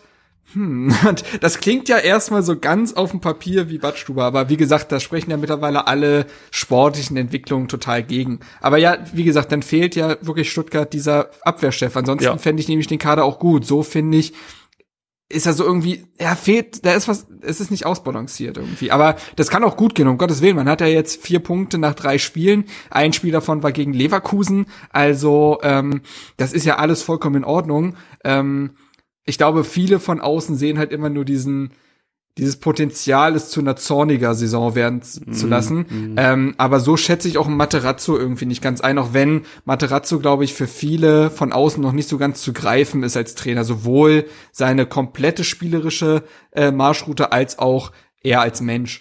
Äh, weil es nicht so leicht ist wie bei manch anderen Trainern zu sagen, der spielt das und das. Materazzo ist ähnlich wie Nagelsmann jemand, der enorm auf Prinzipien achtet. Also unabhängig vom System hat er einfach Prinzipien, die er den Spielern mitgeben möchte, dass praktisch mehr oder weniger jeder auch eigentlich jede Position spielen kann, weil er weiß, was in dem Moment gefordert ist. Und ich finde, das erkennt man ähm, äh, gerade dann, wenn der VfB unterschiedliche Systeme während einem, eines Spiels spielt. Das geht eigentlich relativ gut. Ja, also da hatten wir schon andere Zeiten hier in Stuttgart, da äh, kamen Spieler manchmal noch nicht mal mit der Umstellung klar, wenn du jetzt statt mit einem Stürmer nur mit zwei Stürmern spielst oder so. Das hat die dann total überfordert. Ja, und ja. jetzt kannst du eigentlich relativ fließend zwischen Dreier, Vierer und Fünferkette während dem Spielbetrieb wechseln. Du kannst das Mittelfeld unterschiedlich besetzen. All das funktioniert sehr fluide und das ist, finde ich, für so eine junge Mannschaft schon sehr viel wert. Also das ist wirklich be- beachtenswert aus meiner Sicht, dass Matarazzo es geschafft hat, diese Mannschaft relativ schnell auf ein Niveau zu bringen, also taktisches Niveau, ähm, das nicht jede Mannschaft in der Bundesliga erreicht. So möchte ich es mal ausdrücken. Ich möchte jetzt hier niemanden äh, konkret ansprechen. Nachher hört irgendeiner von einer anderen Mannschaft zu und ist dann beleidigt. Gut, kommen wir zu den Ja. drei Spielern, auf die man achten sollte.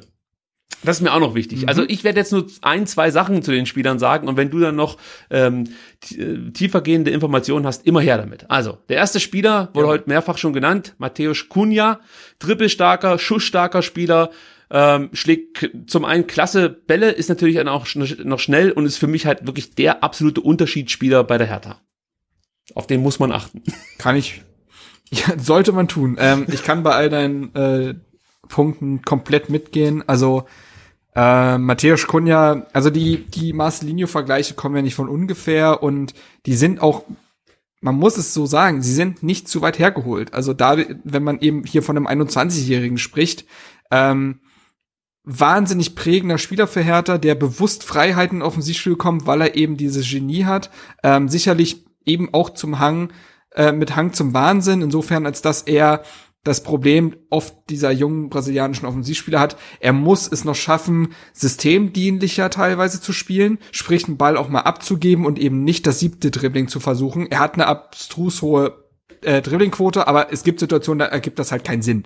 Ähm, das muss er noch abstellen, aber mein Gott, er ist eben auch erst 21. Und Kunja kann so ziemlich alles. also, ähm, und man muss sagen, Kunja ist ähm, auffällig auch ähm, akribisch, was die Arbeit gegen den Ball angeht. Also du siehst teilweise, wie sich Kunja im Sechserraum Bälle holt und auch nicht blöd. Also er zieht da jetzt nicht unnötig Fouls, sondern gewinnt auch mal einen Zweikampf. Also das ist schon interessant, weil das äh, würde man jetzt vielleicht mit ihm weniger verbinden. Da wird er teilweise sogar unterschätzt. Und ähm, ansonsten, wie gesagt, ein Spieler, der auch äh, offensiv überall stattfindet. Er kann vom Flügel nach innen dringen. Er kann von der Box in, also er kann von der Strafraumkante in die Box dringen. Er kann den Distanzschuss auspacken. Er hat, äh, er kann auch gute Standards schlagen. Ja. Er hat jetzt auch gegen Bayern ein Tor per Freistoß vorbereitet. Und ähm, eigentlich fehlt eben nur noch das direkte Freistoßtor. Ähm, zuletzt hat Hertha da gar nicht so viele Situ- Situationen kreiert, wie mir gerade einfällt. Aber ja, vielleicht äh, jinx sich das damit und er trifft dann per, per direkten Freistoß gegen Stuttgart. Aber ähm, ja, also es ist tatsächlich so, wenn man Fußball liebt, dann liebt man Matthäus Kunja, glaube ich. Das macht einfach großen Spaß, ihm beim Fußballspielen zuzugucken. Und ähm, wie ich schon gesagt habe, ähnlich wie bei euch mit äh, manchen Spielern ist es bei ihm so, dass man sich denkt, na, wir genießen einfach die Zeit, solange er da ist, aber ewig wird es nicht sein. Ja, das steht zu befürchten.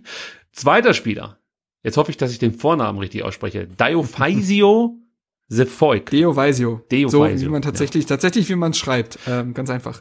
Sefolk, Ähm, ja. Sehr, sehr zweikampfstarker Außenbahnspieler aus meiner Sicht. Also denkt man gar nicht so. Viel Tempo, sehr gute Technik, Mhm. enorm agil. Also eigentlich der Traum Außenbahnspieler eines jeden Trainers. Ähm, ja, also er ist bislang noch nicht so zum Einsatz gekommen, wie es sich manche erhofft hatten. Man hatte ja gleich gedacht, okay, das ist jetzt die erneute, muss man ja sagen, Wachablösung äh, von Peter Pekarik. So ist es noch nicht gekommen. Aufgrund eben dieser sehr jungen Mannschaft, die sich noch finden muss, hat äh, Labadia pragmatisch gesagt, naja gut, ich will mit Pekarik noch zumindest so ein weiteres Sicherheitsschloss einbauen ähm, und Stabilität verleihen. Deswegen hat sie Volk jetzt noch nicht so oft gespielt. Gegen Bayern ist er zum ersten Mal von Anfang an rangegangen, aber als rechter Mittelfeldspieler, um diese Seite zuzumachen, er ist schon eigentlich rechter Außen, äh, rechter Außenverteidiger, genau. Und äh, Sefolk, wie du schon richtig gesagt hast, bringt eine wahnsinnige Dynamik und Wucht mit ähm, und Offensivdrang ist sehr körperbetont im Zweikampf, aber schafft das irgendwie auch sehr intelligent dabei, nicht allzu viele Fouls zu produzieren, aber es ist immer haarscharf dran auf jeden Fall. Ähm, ich glaube, er bringt sehr viel mit, muss jetzt aber auch mit 22 Jahren noch in die richtigen Bahnen gelenkt werden. Also es sieht teilweise halt noch ein bisschen unbeholfen aus. Also es ist manchmal wie so ein wie so ein junger Hund, der ein, der sich freut, äh, sein Herrchen wiederzusehen und durch die Wohnung springt und dabei, weiß ich nicht, noch einen Bilderrahmen mitnimmt oder so. Aber äh, er muss da teilweise, glaube ich, noch in die richtigen Bahnen gelenkt werden und gezügelt werden. Aber wenn er das hinbekommt, dann hat Hertha da, glaube ich, einen sehr interessanten Spieler verpflichtet. U21 Nationalspieler Niederlande. Ähm, ähm, und ich, ich äh, auch wenn der Vergleich vielleicht hinkt, das kann sein, aber ich finde, mit äh, Roussillon hat man gesehen, was Labadia aus Außenverteidigern herausholen kann. Den kannte Absolut. vorher niemand, kam aus Montpellier für fünf Millionen, da, also wirklich niemand kannte den. Und äh, der war zumindest in der Labadia-Saison, ich finde, vielleicht sogar der beste Linksverteidiger Ja. der Liga. Sie- Muss man ich- immer mit Vorbehalt mit. sagen, weil es ja noch, weil es noch äh, Alaba gibt, aber ähm, ja, und wenn Seevolk nur ansatzweise so eine Entwicklung nimmt, dann kann man da sehr glücklich sein.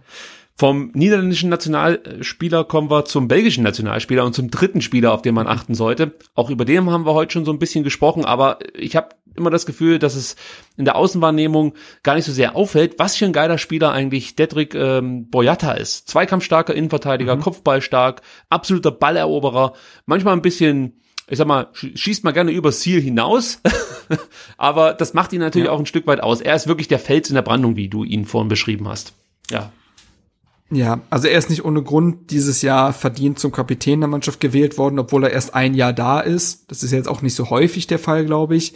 Ähm, das liegt einfach daran, Boyata kam vor einem Jahr ablösefrei aus Glasgow, von Celtic Glasgow und sollte Fabian Lustenberger als soliden Backup in der Innenverteidigung, wenn es brennt. De diese Rolle sollte er quasi einnehmen, wäre damit Innenverteidiger Nummer drei bis vier gewesen. Man hatte keine Erwartung an ihn, auch weil er aus Celtic kam mit einer ge durchaus gefüllten Krankenakte, also er hat so ein paar chronische Probleme und da war man eh so ein bisschen vorsichtig und hat sich gedacht, naja, nicht zu viel erwarten.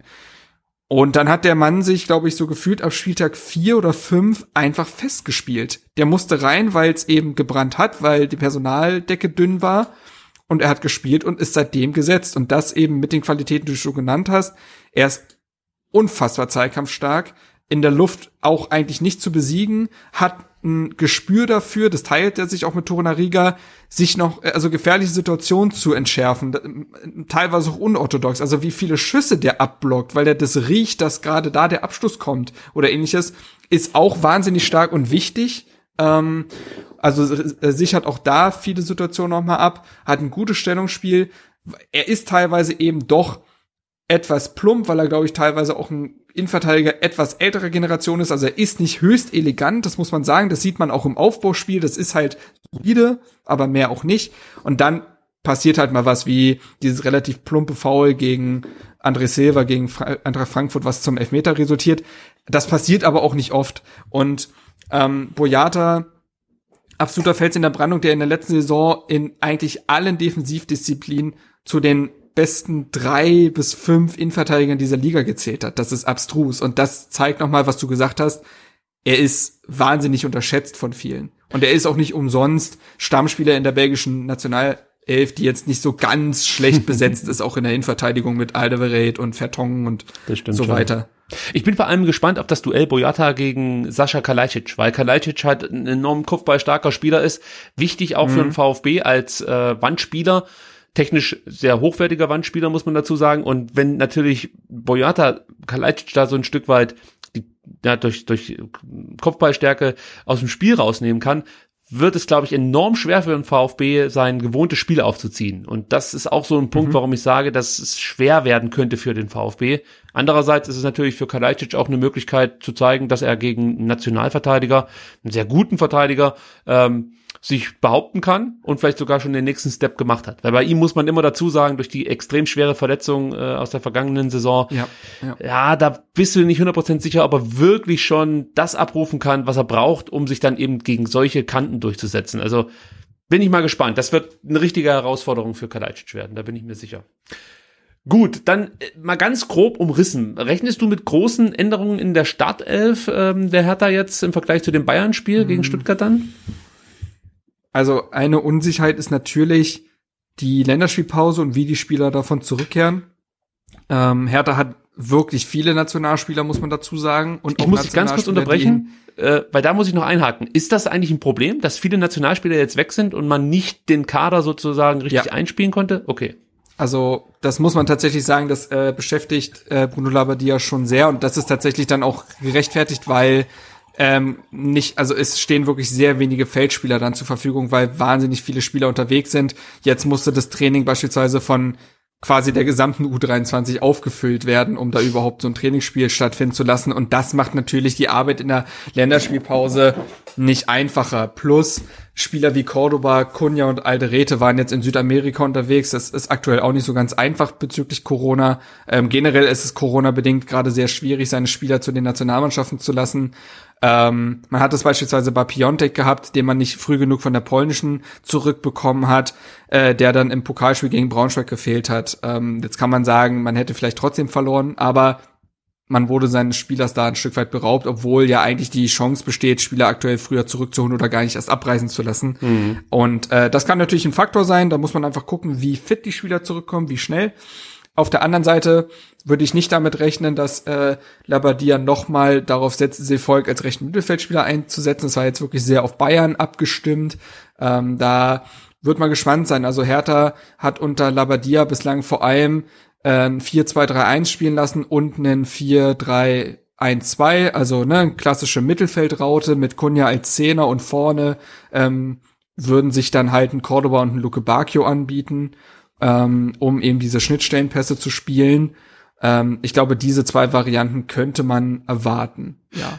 Ähm, dann noch, bevor wir jetzt hier mit dem Startelf-Tipp weitermachen, also der Stuttgarter, äh, muss ich natürlich auch noch die Frage stellen, ähm, wie sieht's denn eigentlich aus mit Zuschauern im Stadion? Das haben wir vorhin vergessen, das wollte ich ganz am Anfang ähm, thematisieren. Da hieß es mhm. ja, dass vier bis 5.000 Zuschauer ins Olympiastadion dürfen. Jetzt habe ich in den letzten Tagen natürlich auch die Sieben-Tage-Inzidenz in Berlin beobachtet, gesehen, dass die stark nach oben geht. Also erstmal die Frage, dürfen Leute ins Stadion, dürfen Fans ins Stadion? Und die zweite Frage ist, äh, wie wird das eigentlich angenommen in Berlin? Also wollen die Hertha-Fans auch ins Stadion? Bislang ähm, ist es so, dass in Fans ins Stadion dürfen. Wir haben aber ja auch schon im Fall von München oder Köln gesehen, dass sowas auch noch gefühlt am Spieltag gekippt werden kann. Also das ist ja wirklich eine sehr kurzfristige Geschichte. Aber bislang steht der Verkauf weiter äh, also besteht. Und ähm, es ist tatsächlich interessant, dass Hertha aber die Karten nicht los wird. Also ähm, das ähm, hat, hat man eben schon an anderen Standorten gesehen. Das wird, glaube ich, das hängt mit zweierlei Dingen zusammen. Zu einen, glaube ich, sind einem solche Veranstaltungen in diesen Zeiten, zweite Welle droht, ähm, nicht geheuer. Und zum anderen ist es eben so, dass eben in einem Olympiastadion mit vier bis 5.000 Fans naja, also es ist eben, es war wahrscheinlich mal nett vorbeizuschauen, um wieder das Stadionerlebnis zu haben, aber es ist eben keine dichte Atmosphäre herzustellen. Das haben ja andere Stadien, haben ja genau dieselben Probleme, aber ja. wir kennen das Problem im Olympiastadion und das verläuft sich das noch viel, viel mehr. Und ich glaube, dass dann da auch Leute tatsächlich dann auch gar keine Lust drauf haben. Und ich finde das auch verständlich. Also ähm, Stadion um des Stadions willen, weiß ich nicht. Ähm, äh, die Stimmung kommt halt nicht so richtig auf. Und ähm, deswegen wird man die Tickets aktuell nicht so wirklich los. Warst du jetzt mal im Stadion, seitdem Corona uns geiselt? Nein, ich ich konnte es nicht, weil ich äh, hier in Greifswald bin. Ähm, und äh, Fahrten nach Berlin aktuell nicht zu empfehlen sind. also ähm, nee, das äh, hatte ich bislang, hatte ich da nicht die Chance zu. Und wir können es ja gleich vorwegnehmen. Also äh, ihr werdet es natürlich alle inzwischen gehört haben. Das nächste Heimspiel des VfB Stuttgart findet auch wieder ohne Zuschauer statt, aufgrund der eben hohen sieben Tage Inzidenz hier in Stuttgart. Ähm, wurde halt entschieden, dass Zuschauer erstmal nicht zulässig sind fürs nächste Heimspiel und dann muss ja eh die Politik nochmal neu entscheiden, weil dann die Testphase ähm, zu Ende geht. Die läuft ja nur bis Ende Oktober und dann muss man ja grundsätzlich nochmal schauen, ob überhaupt dieses 20%-Modell weiter aufrechterhalten werden kann. Momentan würde ich sagen, sieht es eher nicht danach aus. Also es ist, glaube ich, schwer zu vermitteln, dass ähm, Leute oder große Mengen an Personen ins Stadion gehen dürfen, auch wenn man dann immer wieder hört, ja, es ist ja eine Outdoor-Veranstaltung und so. Ja gut, aber wir wissen alle, man muss auch irgendwie da hinkommen und es gibt dann doch eben die Ein- und Auslässe, wo es ein bisschen enger wird. Und ich bin ja weiterhin ein Verfechter, dass man nicht unbedingt diese halbwegs Normalität vorspielen sollte, weil das auch ein falsches äh, Bild nach außen sendet. Also es ist halt einfach nicht alles normal und man sollte sich momentan nicht ins Stadion begeben. Das ist einfach nur meine Meinung. Ihr braucht es nicht wieder kommentieren, gerade YouTube, ja. Also ich habe kein Interesse daran, was ich für ein Schlafschaf bin und was weiß ich alles, ist mir alles scheißegal. Wenn ihr Bock drauf habt, mehr mit Thomas Berthold. ja, wenn ihr Bock drauf habt, euch irgendwo zu treffen oder so, finde ich es einfach nur kacke, aber es ist, ich, ich werde es euch nicht verbieten. Ähm, ich kann drauf verzichten aktuell. Also ich ähm, habe heute einen tollen Tweet gesehen vom Mietmaul. Ich habe mir leider nicht notiert, aber der hat im Endeffekt gesagt, er ist im Endeffekt, äh, er ist äh, bereit, noch einige Einschränkungen zu akzeptieren, ja, wenn er dafür diese Scheiße nicht bekommt. Und so sehe ich es halt auch. Ja, also dieses Rumgejammer, was da momentan wieder abgeht, schwierig. Ja, lass mal einfach mal so Ich stehen, war weil sonst. gerade in Quarantäne, also. Also ähm, gut, und Sebastian ist es kurz davor. keinen- Ja, es macht keinen Spaß. Also ich war jetzt letztens hier auf, in Greifswald auf einer Hochzeitsfeier. Es waren jetzt nur 15 Leute. Also es war jetzt wirklich kein, kein Superspreader-Event. Aber tatsächlich äh, musste jemand nach 20 Minuten gehen, weil es im beruflichen Umfeld einen positiven Fall gab. Er wurde dann tatsächlich auch positiv getestet, hat seine Ergebnisse in Berlin, er musste nach Berlin zurück, erst nach drei Tagen bekommen. Das heißt, da haben wir uns schon mal provisorisch in Quarantäne begeben, mussten uns dann testen lassen. Also wir, äh, ich bin, wir sind alle negativ zum Glück, aber ähm, da hängt einfach ein Rattenschwanz auch dran, ne? Also das ist immer das Ding, man macht, wenn, wenn man da alleine drin wäre, ne, in der ganzen Kiste, Ja. dann, ja, dann, dann trefft euch und dann äh, holt euch das und dann verbringt die Quarantäne alleine, aber ihr gefährdet damit alle anderen Personen in eurem Umfeld, die dann auch potenziell in Quarantäne müssen. Und da hängen ja auch, da hängen ja auch äh, finanzielle, berufliche Dinge dran. Ähm, beispielsweise war es jetzt auch so, die, äh, da waren junge Eltern dabei bei der Hochzeitsfeier, die hatten ihr Kind für die Nacht abgegeben. Naja, aus, zum ersten Mal. Ähm, Ja. Das ist 15 Monate alt. Naja, aus der, aus der Sache wurden dann vier bis fünf Nächte. Also da hängt einfach ein Rattenschwanz dran und ich finde, da sollten wir wirklich äh, verantwortungsbewusst mit umgehen, zumal es sind am Ende Menschenleben, die da auf dem Spiel stehen. Ich weiß gar nicht, wo da eine Diskussionsgrundlage bestehen soll. Aber gut, ich glaube, das Fass hat jeder schon oft genug aufgemacht hier. Ja, und bitte nicht kommentieren, einfach akzeptieren, fertig. So, ich muss es immer wieder dazu sagen, Ich merk schon. du kannst dir nicht schon, vorstellen, ihr was da schon schon ein abgeht. paar. Echt, ja, wir sind da in unserem Podcast echt komplett verschont geblieben, muss man sagen. Also Vielleicht äh, ja, positionieren wir uns zu deutlich. Vielleicht sollten wir es etwas vage halten. Scheiß drauf. Ich lasse es einfach so stehen, wie es ist und die sollen sich einfach ähm, dann von mir weiter skippen oder so. Es gibt ja hier auch vernünftige Inhalte aus der Sicht der Aufgewachten. Gut, anderes Thema, Startelf-Tipp. und dann muss man ganz ehrlich sagen, jetzt bin ich an einem Punkt, wo- es mir wirklich leid tut, dass der Sebastian nicht dabei sein kann. Denn Sebastian hat letzte, vorletzte Woche beim Startelf-Tipp für das Spiel gegen Leverkusen tatsächlich elf von elf Spielern richtig vorhergesagt. An der Stelle Hut Stark. ab. Ja, Sebastian, das hast du sehr, sehr gut gemacht. Ich kam auf zehn von elf, aber äh, wer mitgerechnet hat, merkt, jetzt führt der Sebastian in den Tagessiegen mit 3 zu 2 gegen mich und äh, es wird richtig da ging der spannend. Gral an ihn. Ja, genau. Ich muss jetzt aufholen, ja. Und ich habe jetzt die Möglichkeit, die ich sonst nicht habe, mir Sebastians Aufstellung anzuschauen und dann ähm, meine so ein Stück weit daran anzupassen und, und dann an ihm Das Schöne vorbeizuziehen. ist übrigens, dass ich gerade einen Wortwitz gemacht habe und du ihn gar nicht registriert hast. Das sind eigentlich die schönsten. Weißt du warum? Weil ich nebenbei verzweifelt nach Sebastians Aufstellung gesucht habe, die er mir via WhatsApp geschickt hat. Welcher Wortwitz war Ja, es du denn? musst die Folge wohl leider noch mal hören. Das ist, äh, es tut mir leid.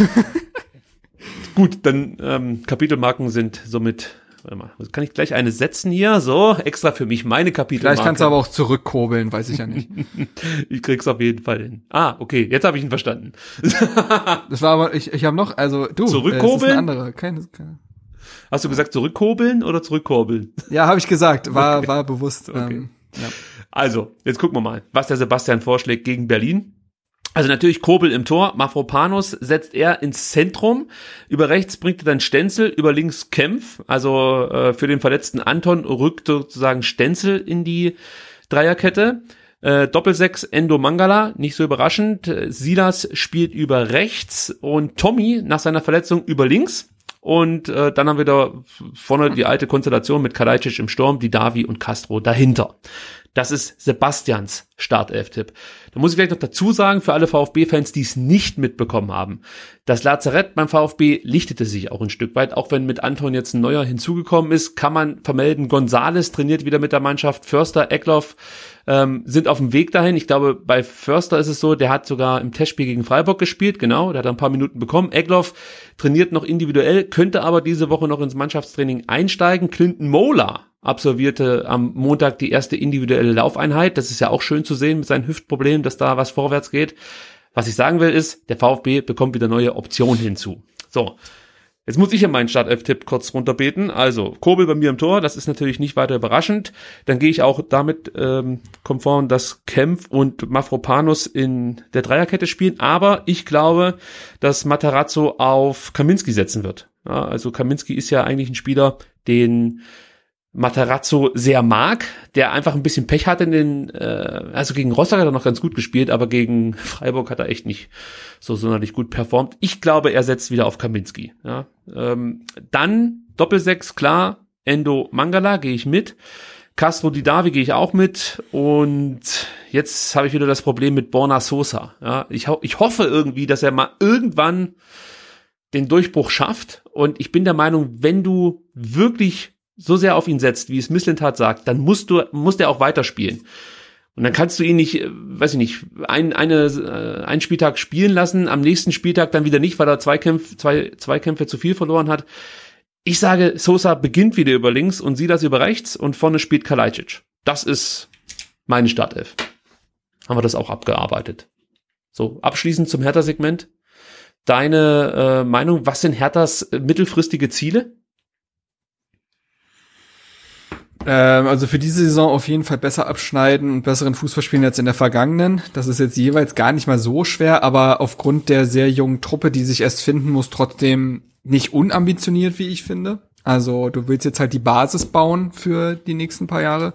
Und mittelfristig wird es auf jeden Fall sein, unter die ersten sechs zu kommen. Also es wäre vermessen zu sagen, Platz vier gleich anzugreifen. Also dafür gibt's noch genug Teams, die aktuell einfach da irgendwie ja besser sind als Hertha aber Platz äh, die, unter die ersten sechs zu kommen, mindestens unter die ersten sieben, muss auf jeden Fall das Ziel sein für dann spätestens nächste Saison und die das Jahr darauf und dann wird man ja sehen, wo der Verein steht. Dann weiß man ja noch nicht, wie weit es dann mit Labadia geht. Der hat ja noch Vertrag bis 2022.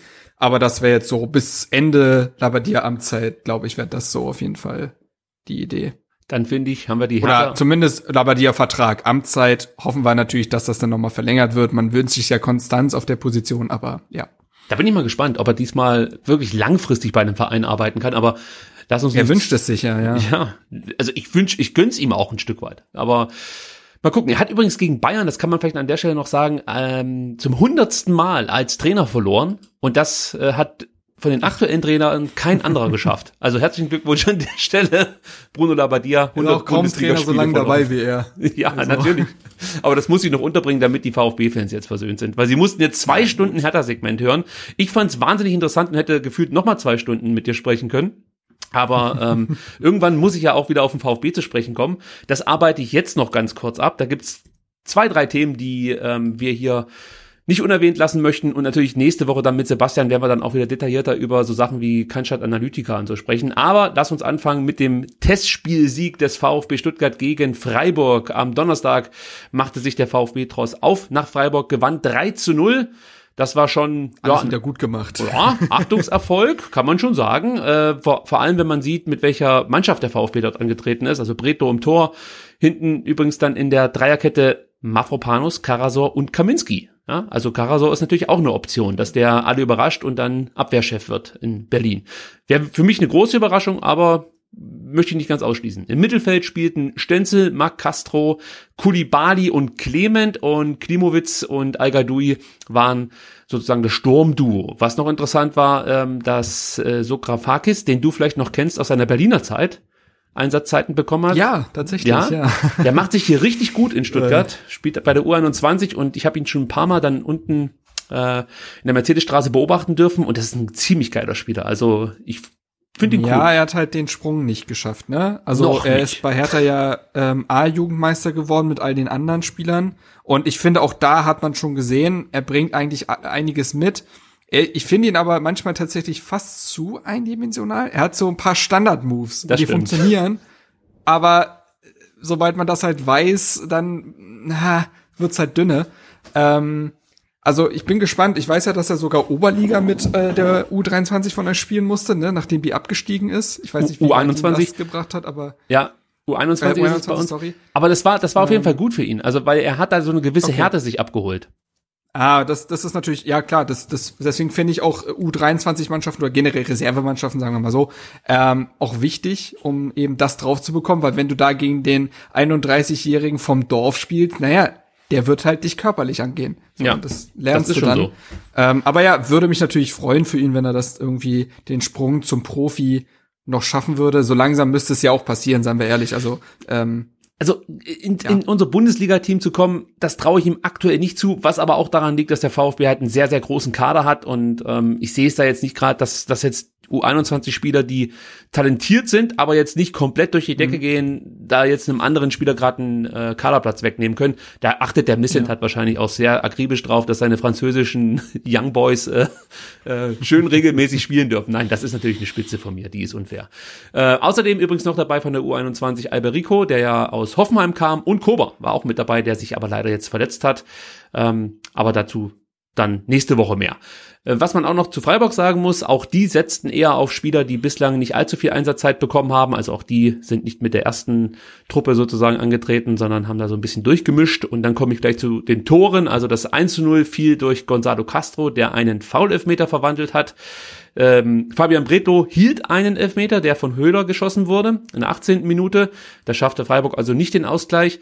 Und äh, danach muss man auch sagen, war Freiburg schon nah dran an am Ausgleich. Kwon hatte eine Riesenchance, Peterson, äh, Peterson hatte eine gute Möglichkeit und der VfB war vor allem gefährlich durch Konter und das ist ja auch so das Spiel, was Matarazzo etablieren möchte in der Bundesliga und ja, da war es dann Tongi Kulibali, der mit zwei Treffern in der 62. und in der 83. Minute den oder für den Endstand sorgen konnte. Und was noch interessant ist, das 2 zu 0 legte Mafropanos mit einer super Flanke auf und das 3 zu 0, das legte Sokrafakis auf mit einer guten Vorarbeit, mit einem schönen Lauf über außen. Ja, ja. Also das äh, war schon ganz ordentlich, muss man sagen. Und das ist ja auch so seine Stärke, diese Tempoläufe über die Außenbahn und dann nach innen ziehen oder eben mit einem Abspiel. Äh, das ist schon so Grafakis Stärke. Und da muss man sagen, wenn der in der Oberliga gekickt hat und damals Tempo angezogen hat, das war schon manchmal ein bisschen unfair den Oberligaspieler gegenüber. das glaube ich ja. Gut, dann haben wir das Testspiel durch.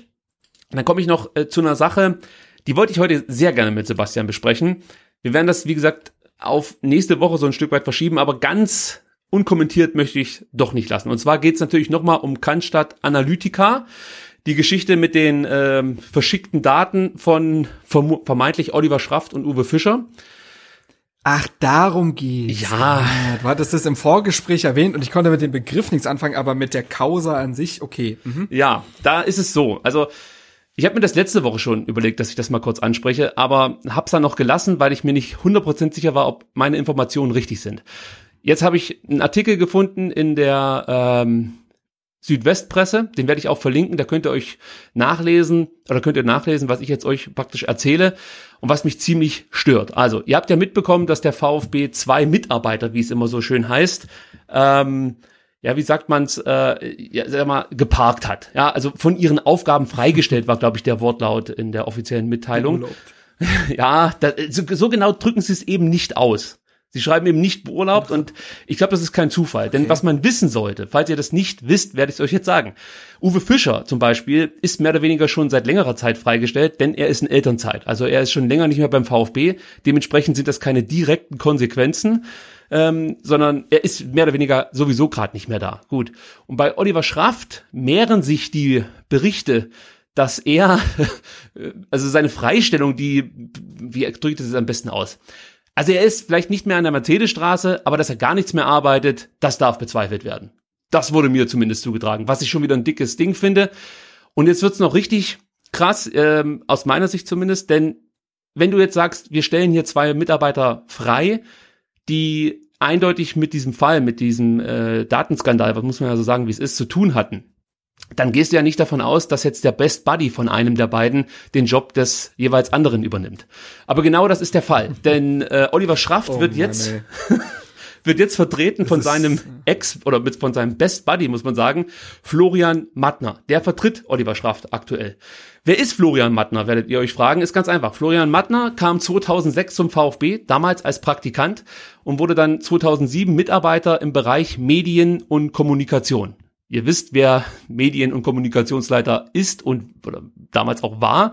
Das war Oliver Schraft und dementsprechend besteht da schon ein Verhältnis, möchte ich mal so sagen, ja. Und äh, interessant wird's jetzt, als dann Oliver Schraft 2012 von Stuttgart nach Wolfsburg wechselte. Das wisst ihr vielleicht noch. Irgendwann hatte der Schraft die Schnauze voll und ähm, ging nach Wolfsburg, wollte sich nochmal verändern, wie man so schön sagt. Und jetzt ratet mal, wer auch 2012 nach Wolfsburg gegangen ist.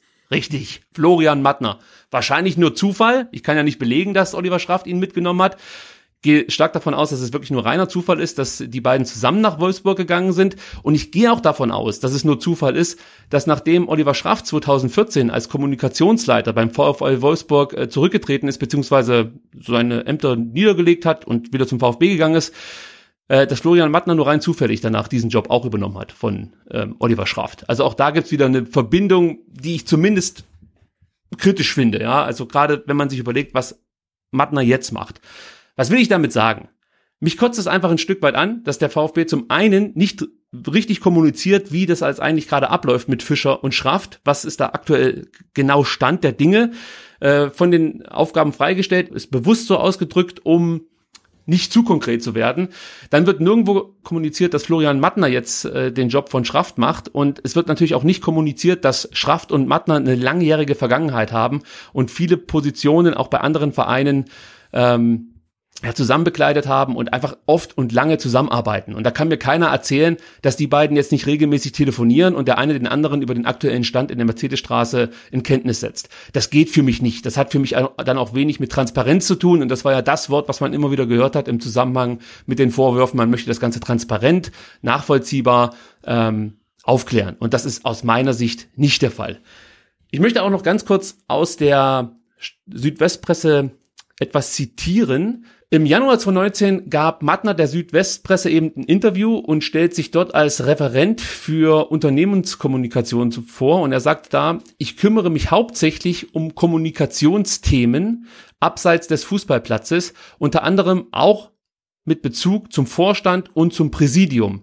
Zu diesem Zeitpunkt muss man aber sagen, war ja schon sieben Monate im Verein, sprich seit Juli 2018. Und wir alle wissen, weil wir es ja schon ein paar Mal diskutiert haben, im Oktober 2018 schickte Fischer noch diese E-Mail an Schlittenhardt mit der Überschrift zur Säuberung. Kurz gefasst, Mattner war damals schon zuständig für Kommunikationsthemen, auch abseits des Fußballplatzes mit Bezug auf Vorstand und Präsidium. Also auch hier könnte man die Frage stellen, ob es da nicht vielleicht erneut einen Mitwisser gibt, der aktuell immer noch beim VfB zugange ist, ähnlich wie das bei Rainer Mutschler der Fall war. Und ähm, das ärgert mich auch hier wieder immens, dass der VfB da nicht mit offenen Karten spielt, sondern darauf hofft, dass das sonst irgendwie keiner so richtig mitbekommt. Aber wie gesagt, das ist ein Interview, das Mattner gegeben hat, äh, das frei im Internet zur Verfügung steht und dementsprechend werde ich es verlinken, könnt ihr euch durchlesen, dann wisst ihr ungefähr, was die Aufgaben von Mattner waren und könnt selber entscheiden, ob das der richtige ist, äh, der jetzt Oliver Schraft aktuell vertritt, so möchte ich es mal sagen.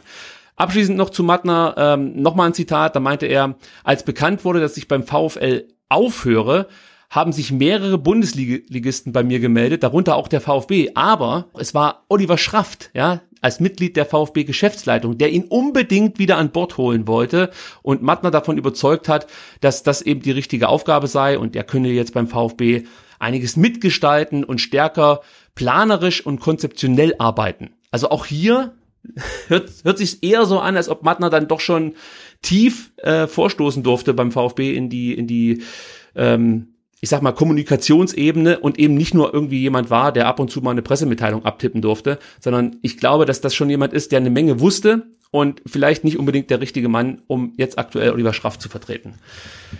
Das wollte ich unbedingt äh, hier noch untergebracht wissen. Nächste Woche sprechen wir da mit dem Sebastian dann auch ausführlich drüber. Natürlich gibt's jetzt auch ja neue Meldungen, was äh, die Besetzung der sogenannten Koordinierungsgruppe angeht. Das hieß zuerst Lenkungsausschuss. Damals waren noch zwei alte Vereinsbeiräte dabei mit Claudia Meintock und Rainer Wenninger. Die wurden jetzt gestrichen. Auch da vielleicht nur ganz kurz ein Exkurs am Rande. Es ist halt, wie schon letzte Woche thematisiert, einfach eine Frechheit, dass der Vereinsbeirat hergeht und mehr oder weniger sagt, Claudia Meintock und Rainer Wenninger werden von uns entsandt und sind sozusagen Teil dieses Lenkungsausschusses, ohne das vorher groß mit Klaus Vogt abgesprochen zu haben. Denn das war aus meiner Sicht, ja, also ich habe ja jetzt keine konkreten Informationen, die ich mit euch teilen kann, aber aus meiner Sicht war das ein Move vom Vereinsbeirat, um die Kontrolle ein Stück weit über diese ganze Lenkungsausschussgeschichte zu behalten. So, und das verdeutlicht im Endeffekt die neue Koordinierungsgruppe, in der äh, Klaus Vogt sich dazu entschieden hat, eben nicht Claudia Meintock und Rainer Wenninger mit aufzunehmen, sondern Marc Nikolai Schlecht. Außerdem ist noch Rainer Adrian dabei, der Aufsichtsrat ähm, aus der AG und Thomas Hitzesberger, Vorstandsvorsitzender der AG. Also äh, da merkt man schon, dass Klaus Vogt da offensichtlich keinen großen Wert darauf gelegt hat, dass die Leute, die der Vereinsbeirat für geeignet hält, ähm, dass die jetzt eben mit in diesem in dieser Koordinierungsgruppe ähm, dabei sind. Ja, also das ist schon interessant, was da aktuell beim VfB vor sich geht.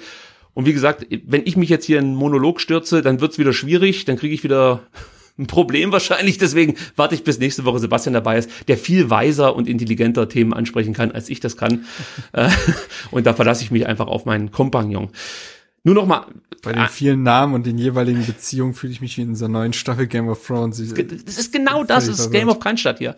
Also es ist, es ist unfassbar, was da abgeht. Und wenn man das jetzt mal sieht, ja, Koordinierungsgruppe, Lenkungsausschuss, äh, wenn du, wenn du einfach jetzt dich viel mit dieser Nummer beschäftigst, dann merkst du halt, okay, der Vereinsbeirat hat hier versucht, zwei Leute hinzuschicken, also Rainer Wenninger, über den lassen wir jetzt erstmal nichts kommen, mit dem haben wir wirklich gute Erfahrungen gemacht, aber Claudia Meintock, die eindeutig äh, für die Vergangenheit stehen des VfB Stuttgart. Und das ist kein Zufall, Leute. Also ihr braucht nicht glauben, dass das einfach so eine Art gute Geste war des Vereinsbeirats. Aus meiner Sicht ist das absolut bewusst gewählt, dass hier zwei Leute dabei sind, die ähm, auch schon unter Dietrich sag mal, am Start waren. Und ich finde es viel sinnvoller, dass du wenn du was aufklären willst, was mit der Ära Dietrich, was mit der Ausgliederung zu tun hat, was ein Stück weit auch mit Leuten zu tun hat, die jetzt immer noch im Vereinsbeirat sind, dass du da Leute nimmst, die erst nach dieser ganzen Zeit dazugekommen sind. Und da hat Klaus Vogt genau richtig gehandelt. Er nimmt Rainer Adrian, der erst später zum äh, Aufsichtsrat dazu kam. Er nimmt Marc Nikolai Schlecht, der ganz neu als Vereinsbeirat äh, dazu im Dezember. Und Thomas Hitzesberger als Vorstandsvorsitzender der AG muss natürlich auch dabei sein. Das passt für mich auch. Aber so hast du zumindest die Möglichkeit, äh, dass du mit, mit Leuten arbeiten kannst, die sich nicht selber belasten müssen oder schlimmstenfalls vielleicht jemanden belasten müssen, der dafür gesorgt hat, dass sie jetzt die Position haben, die sie eben inhaben. Und es stinkt wirklich vieles zum Himmel da unten. Und ich habe es letzte Woche schon gesagt, glaubt nicht, dass Klaus Vogt da gerade eine einfache Aufgabe hat. Ja, es ist eine schwierige Zeit hier gerade beim VfB Stuttgart, denn äh, ähnlich wie beim DFB hast du das Gefühl, dass hier gerade Leute Dinge ausbaden müssen, die sie nicht zu verschulden haben. Also wie der Herr Keller zum Beispiel auch, die wussten natürlich, auf was sie sich einlassen, gar keine Frage. Aber dass die Dinge hier so passieren, wie sie eben passieren, das ist nicht reiner Zufall. Und das ist das, was mich so ein Stück weit ärgert. Ähm, ja, wie gesagt, da werden wir nächste Woche nochmal ausführlich drüber sprechen. Gut, ich würde sagen, Thema U21, Thema Matteo Klimowitz und Borna Sosa, das lassen wir jetzt alles mal außen vor, denn wir sind schon relativ spät und äh, die Ausgabe ist schon lang genug und so ein bisschen, um diskutieren zu können, brauche ich ja meinen Sebastian ja an meiner Seite. Ansonsten wird es schwierig, wenn ich hier äh, jedes Thema im Monolog abhandle. Äh, ich würde sagen, Marc, wir beschließen diese Ausgabe. Und ich bedanke mich ganz recht herzlich bei dir, dass du dir so viel Zeit genommen hast, um mir so ein bisschen über die Hertha zu erzählen und natürlich dann auch unseren Hörern die neuesten Berlin-Mitteilungen hier auf den Weg zu geben. also danke, danke, dass du dir die Zeit genommen hast. Und äh, wer Sehr den, gerne. Ich habe gerne den Erklärbär gespielt. ich finde das super. Also ich bin ja ein Fan, Ja, nee, macht ja Spaß. Ich bin ja ein Fan von Vereinspodcasts. Also ich höre ja lieber Vereinspodcasts als diese Podcasts, die einmal alles abhandeln über einen kompletten Bundesligaspieltag, außer Mhm. die Schlusskonferenz. Die mag ich. Aber diese 40 Minuten Formate, wo überall mal drüber gerammelt wird, das ist nicht so mein Ding. Und äh, da denke ich mir schon häufiger, Mensch, den musst du mal einladen und äh, den Gast solltest du mal unbedingt hier im Podcast ähm, den Leuten vorstellen. Und du standst schon lange auf dem Zettel, nur leider Gottes spielten wir nicht in Das der gleichen mich. Liga. Ja, jetzt habe ich es endlich hinbekommen. Ich hoffe auch, äh, dass hier niemand enttäuscht wurde. Ich habe ja gesehen, dass ihr auf Twitter so ein bisschen angeteasert habt, dass es einen besonderen Gast gibt. Ja. Und da habe ich jetzt äh, die Hoffnung, dass die Leute nicht glauben, dass ihr jetzt Thomas Hitzelsberger oder so hier sitzen habt. Äh, damit, damit konnte ich nicht dienen, aber ich hoffe, es hat trotzdem gefallen. Ja, also mir hat's ja sehr gut gefallen. Darauf kommt's an, denn in erster äh, Linie ist das ja so ein Podcast, den ich für mich mache. Und die anderen dürfen mir. Therapiestunde, ich kenne das. Ja, ist so. Also auf Twitter findet ihr den Mark unter junger unterstrich her unterstrich. Bitte folgen, bitte folgen. Lohnt sich wirklich qualit qualitativ hochwertiger Content äh, und natürlich dann die Wortspiele, die sind besonders schön. Und dann gibt's natürlich auch noch, ja, du, das, du lieferst eigentlich täglich ab. Äh, dann gibt's natürlich auch noch Hertha Base auf Twitter, muss man auch erwähnen. At Hbase, kann man denke ich mal so sagen, 1892. Und es gibt natürlich auch herthabase.de im Netz. Und ich empfehle wirklich jedem den Hertha Base Podcast.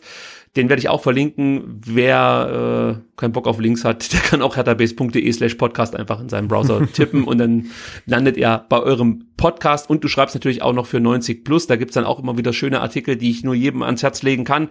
Also du bist mannigfaltig unterwegs und jeder Content von dir lohnt sich eigentlich wirklich gelesen, gehört oder wie auch immer konsumiert äh, zu werden. Also Freut mich wirklich. Vielen Dank. Ich kann's nur jedem das, empfehlen. Äh, die Lobeshymne, die lasse ich mir jetzt erstmal äh, ja, das auf ist doch den Mund zergehen, ja. Ist doch schön. Gut, dann ähm, letzter Hinweis, Sebastian bitte folgen. Ed Butze ist sein Twitter-Account und da dann auch bitte Genesungswünsche schicken und äh, Daumen drücken, dass er Sebastian äh, negativ bleibt und nicht einen positiven Corona-Test äh, vorweisen muss. Wir hoffen auf negative Nachrichten. So sieht's aus. Und dann hoffen wir vor allem, dass er nächste Woche wieder mit dabei ist und dass wir, Marc, das muss ich jetzt noch sagen, einen Sieg zu feiern haben. Aber es wird ein schweres Stück Arbeit. Abschließend. Es, äh, es sei euch gegönnt. Zumindest die Hoffnung sei euch gegönnt, aber ähm, ja, Ja, die wir Hoffnung werden ja haben wir. vielleicht noch mal während des Spiels Kontakt haben oder danach, wenn wir uns dann wüst beleidigen Ja. auf Twitter. was ist denn dein Tipp? Komm, das machen wir noch. Oder tippst du nicht? Ach doch, ich kann schon tippen. Ähm, boah, ja, ich finde, das ist echt eine kleine Wundertüte, das Spiel. Ich glaube aber, dass Hertha sich mit 2 zu 1 durchsetzen wird. Das wäre auch mein Tipp gewesen, aber dann sag ich 2 zu 2. Komm, ich ähm, bin der- also Tore werden wir sehen, glaube ich. Das, äh, ja, da wirst zumindest die Stuttgarter Abwehr zu schlecht. okay, also vielen Dank und wir hören uns, denke ich, bald wieder. Vielleicht dann zu einem weiteren Hatter-Special. Man weiß ja nicht, wo man sich noch so über den Weg läuft. Vielen Mal Dank. sehen, was noch alles passiert, ja. genau. Und bis demnächst. Tschüss. Ciao, ciao.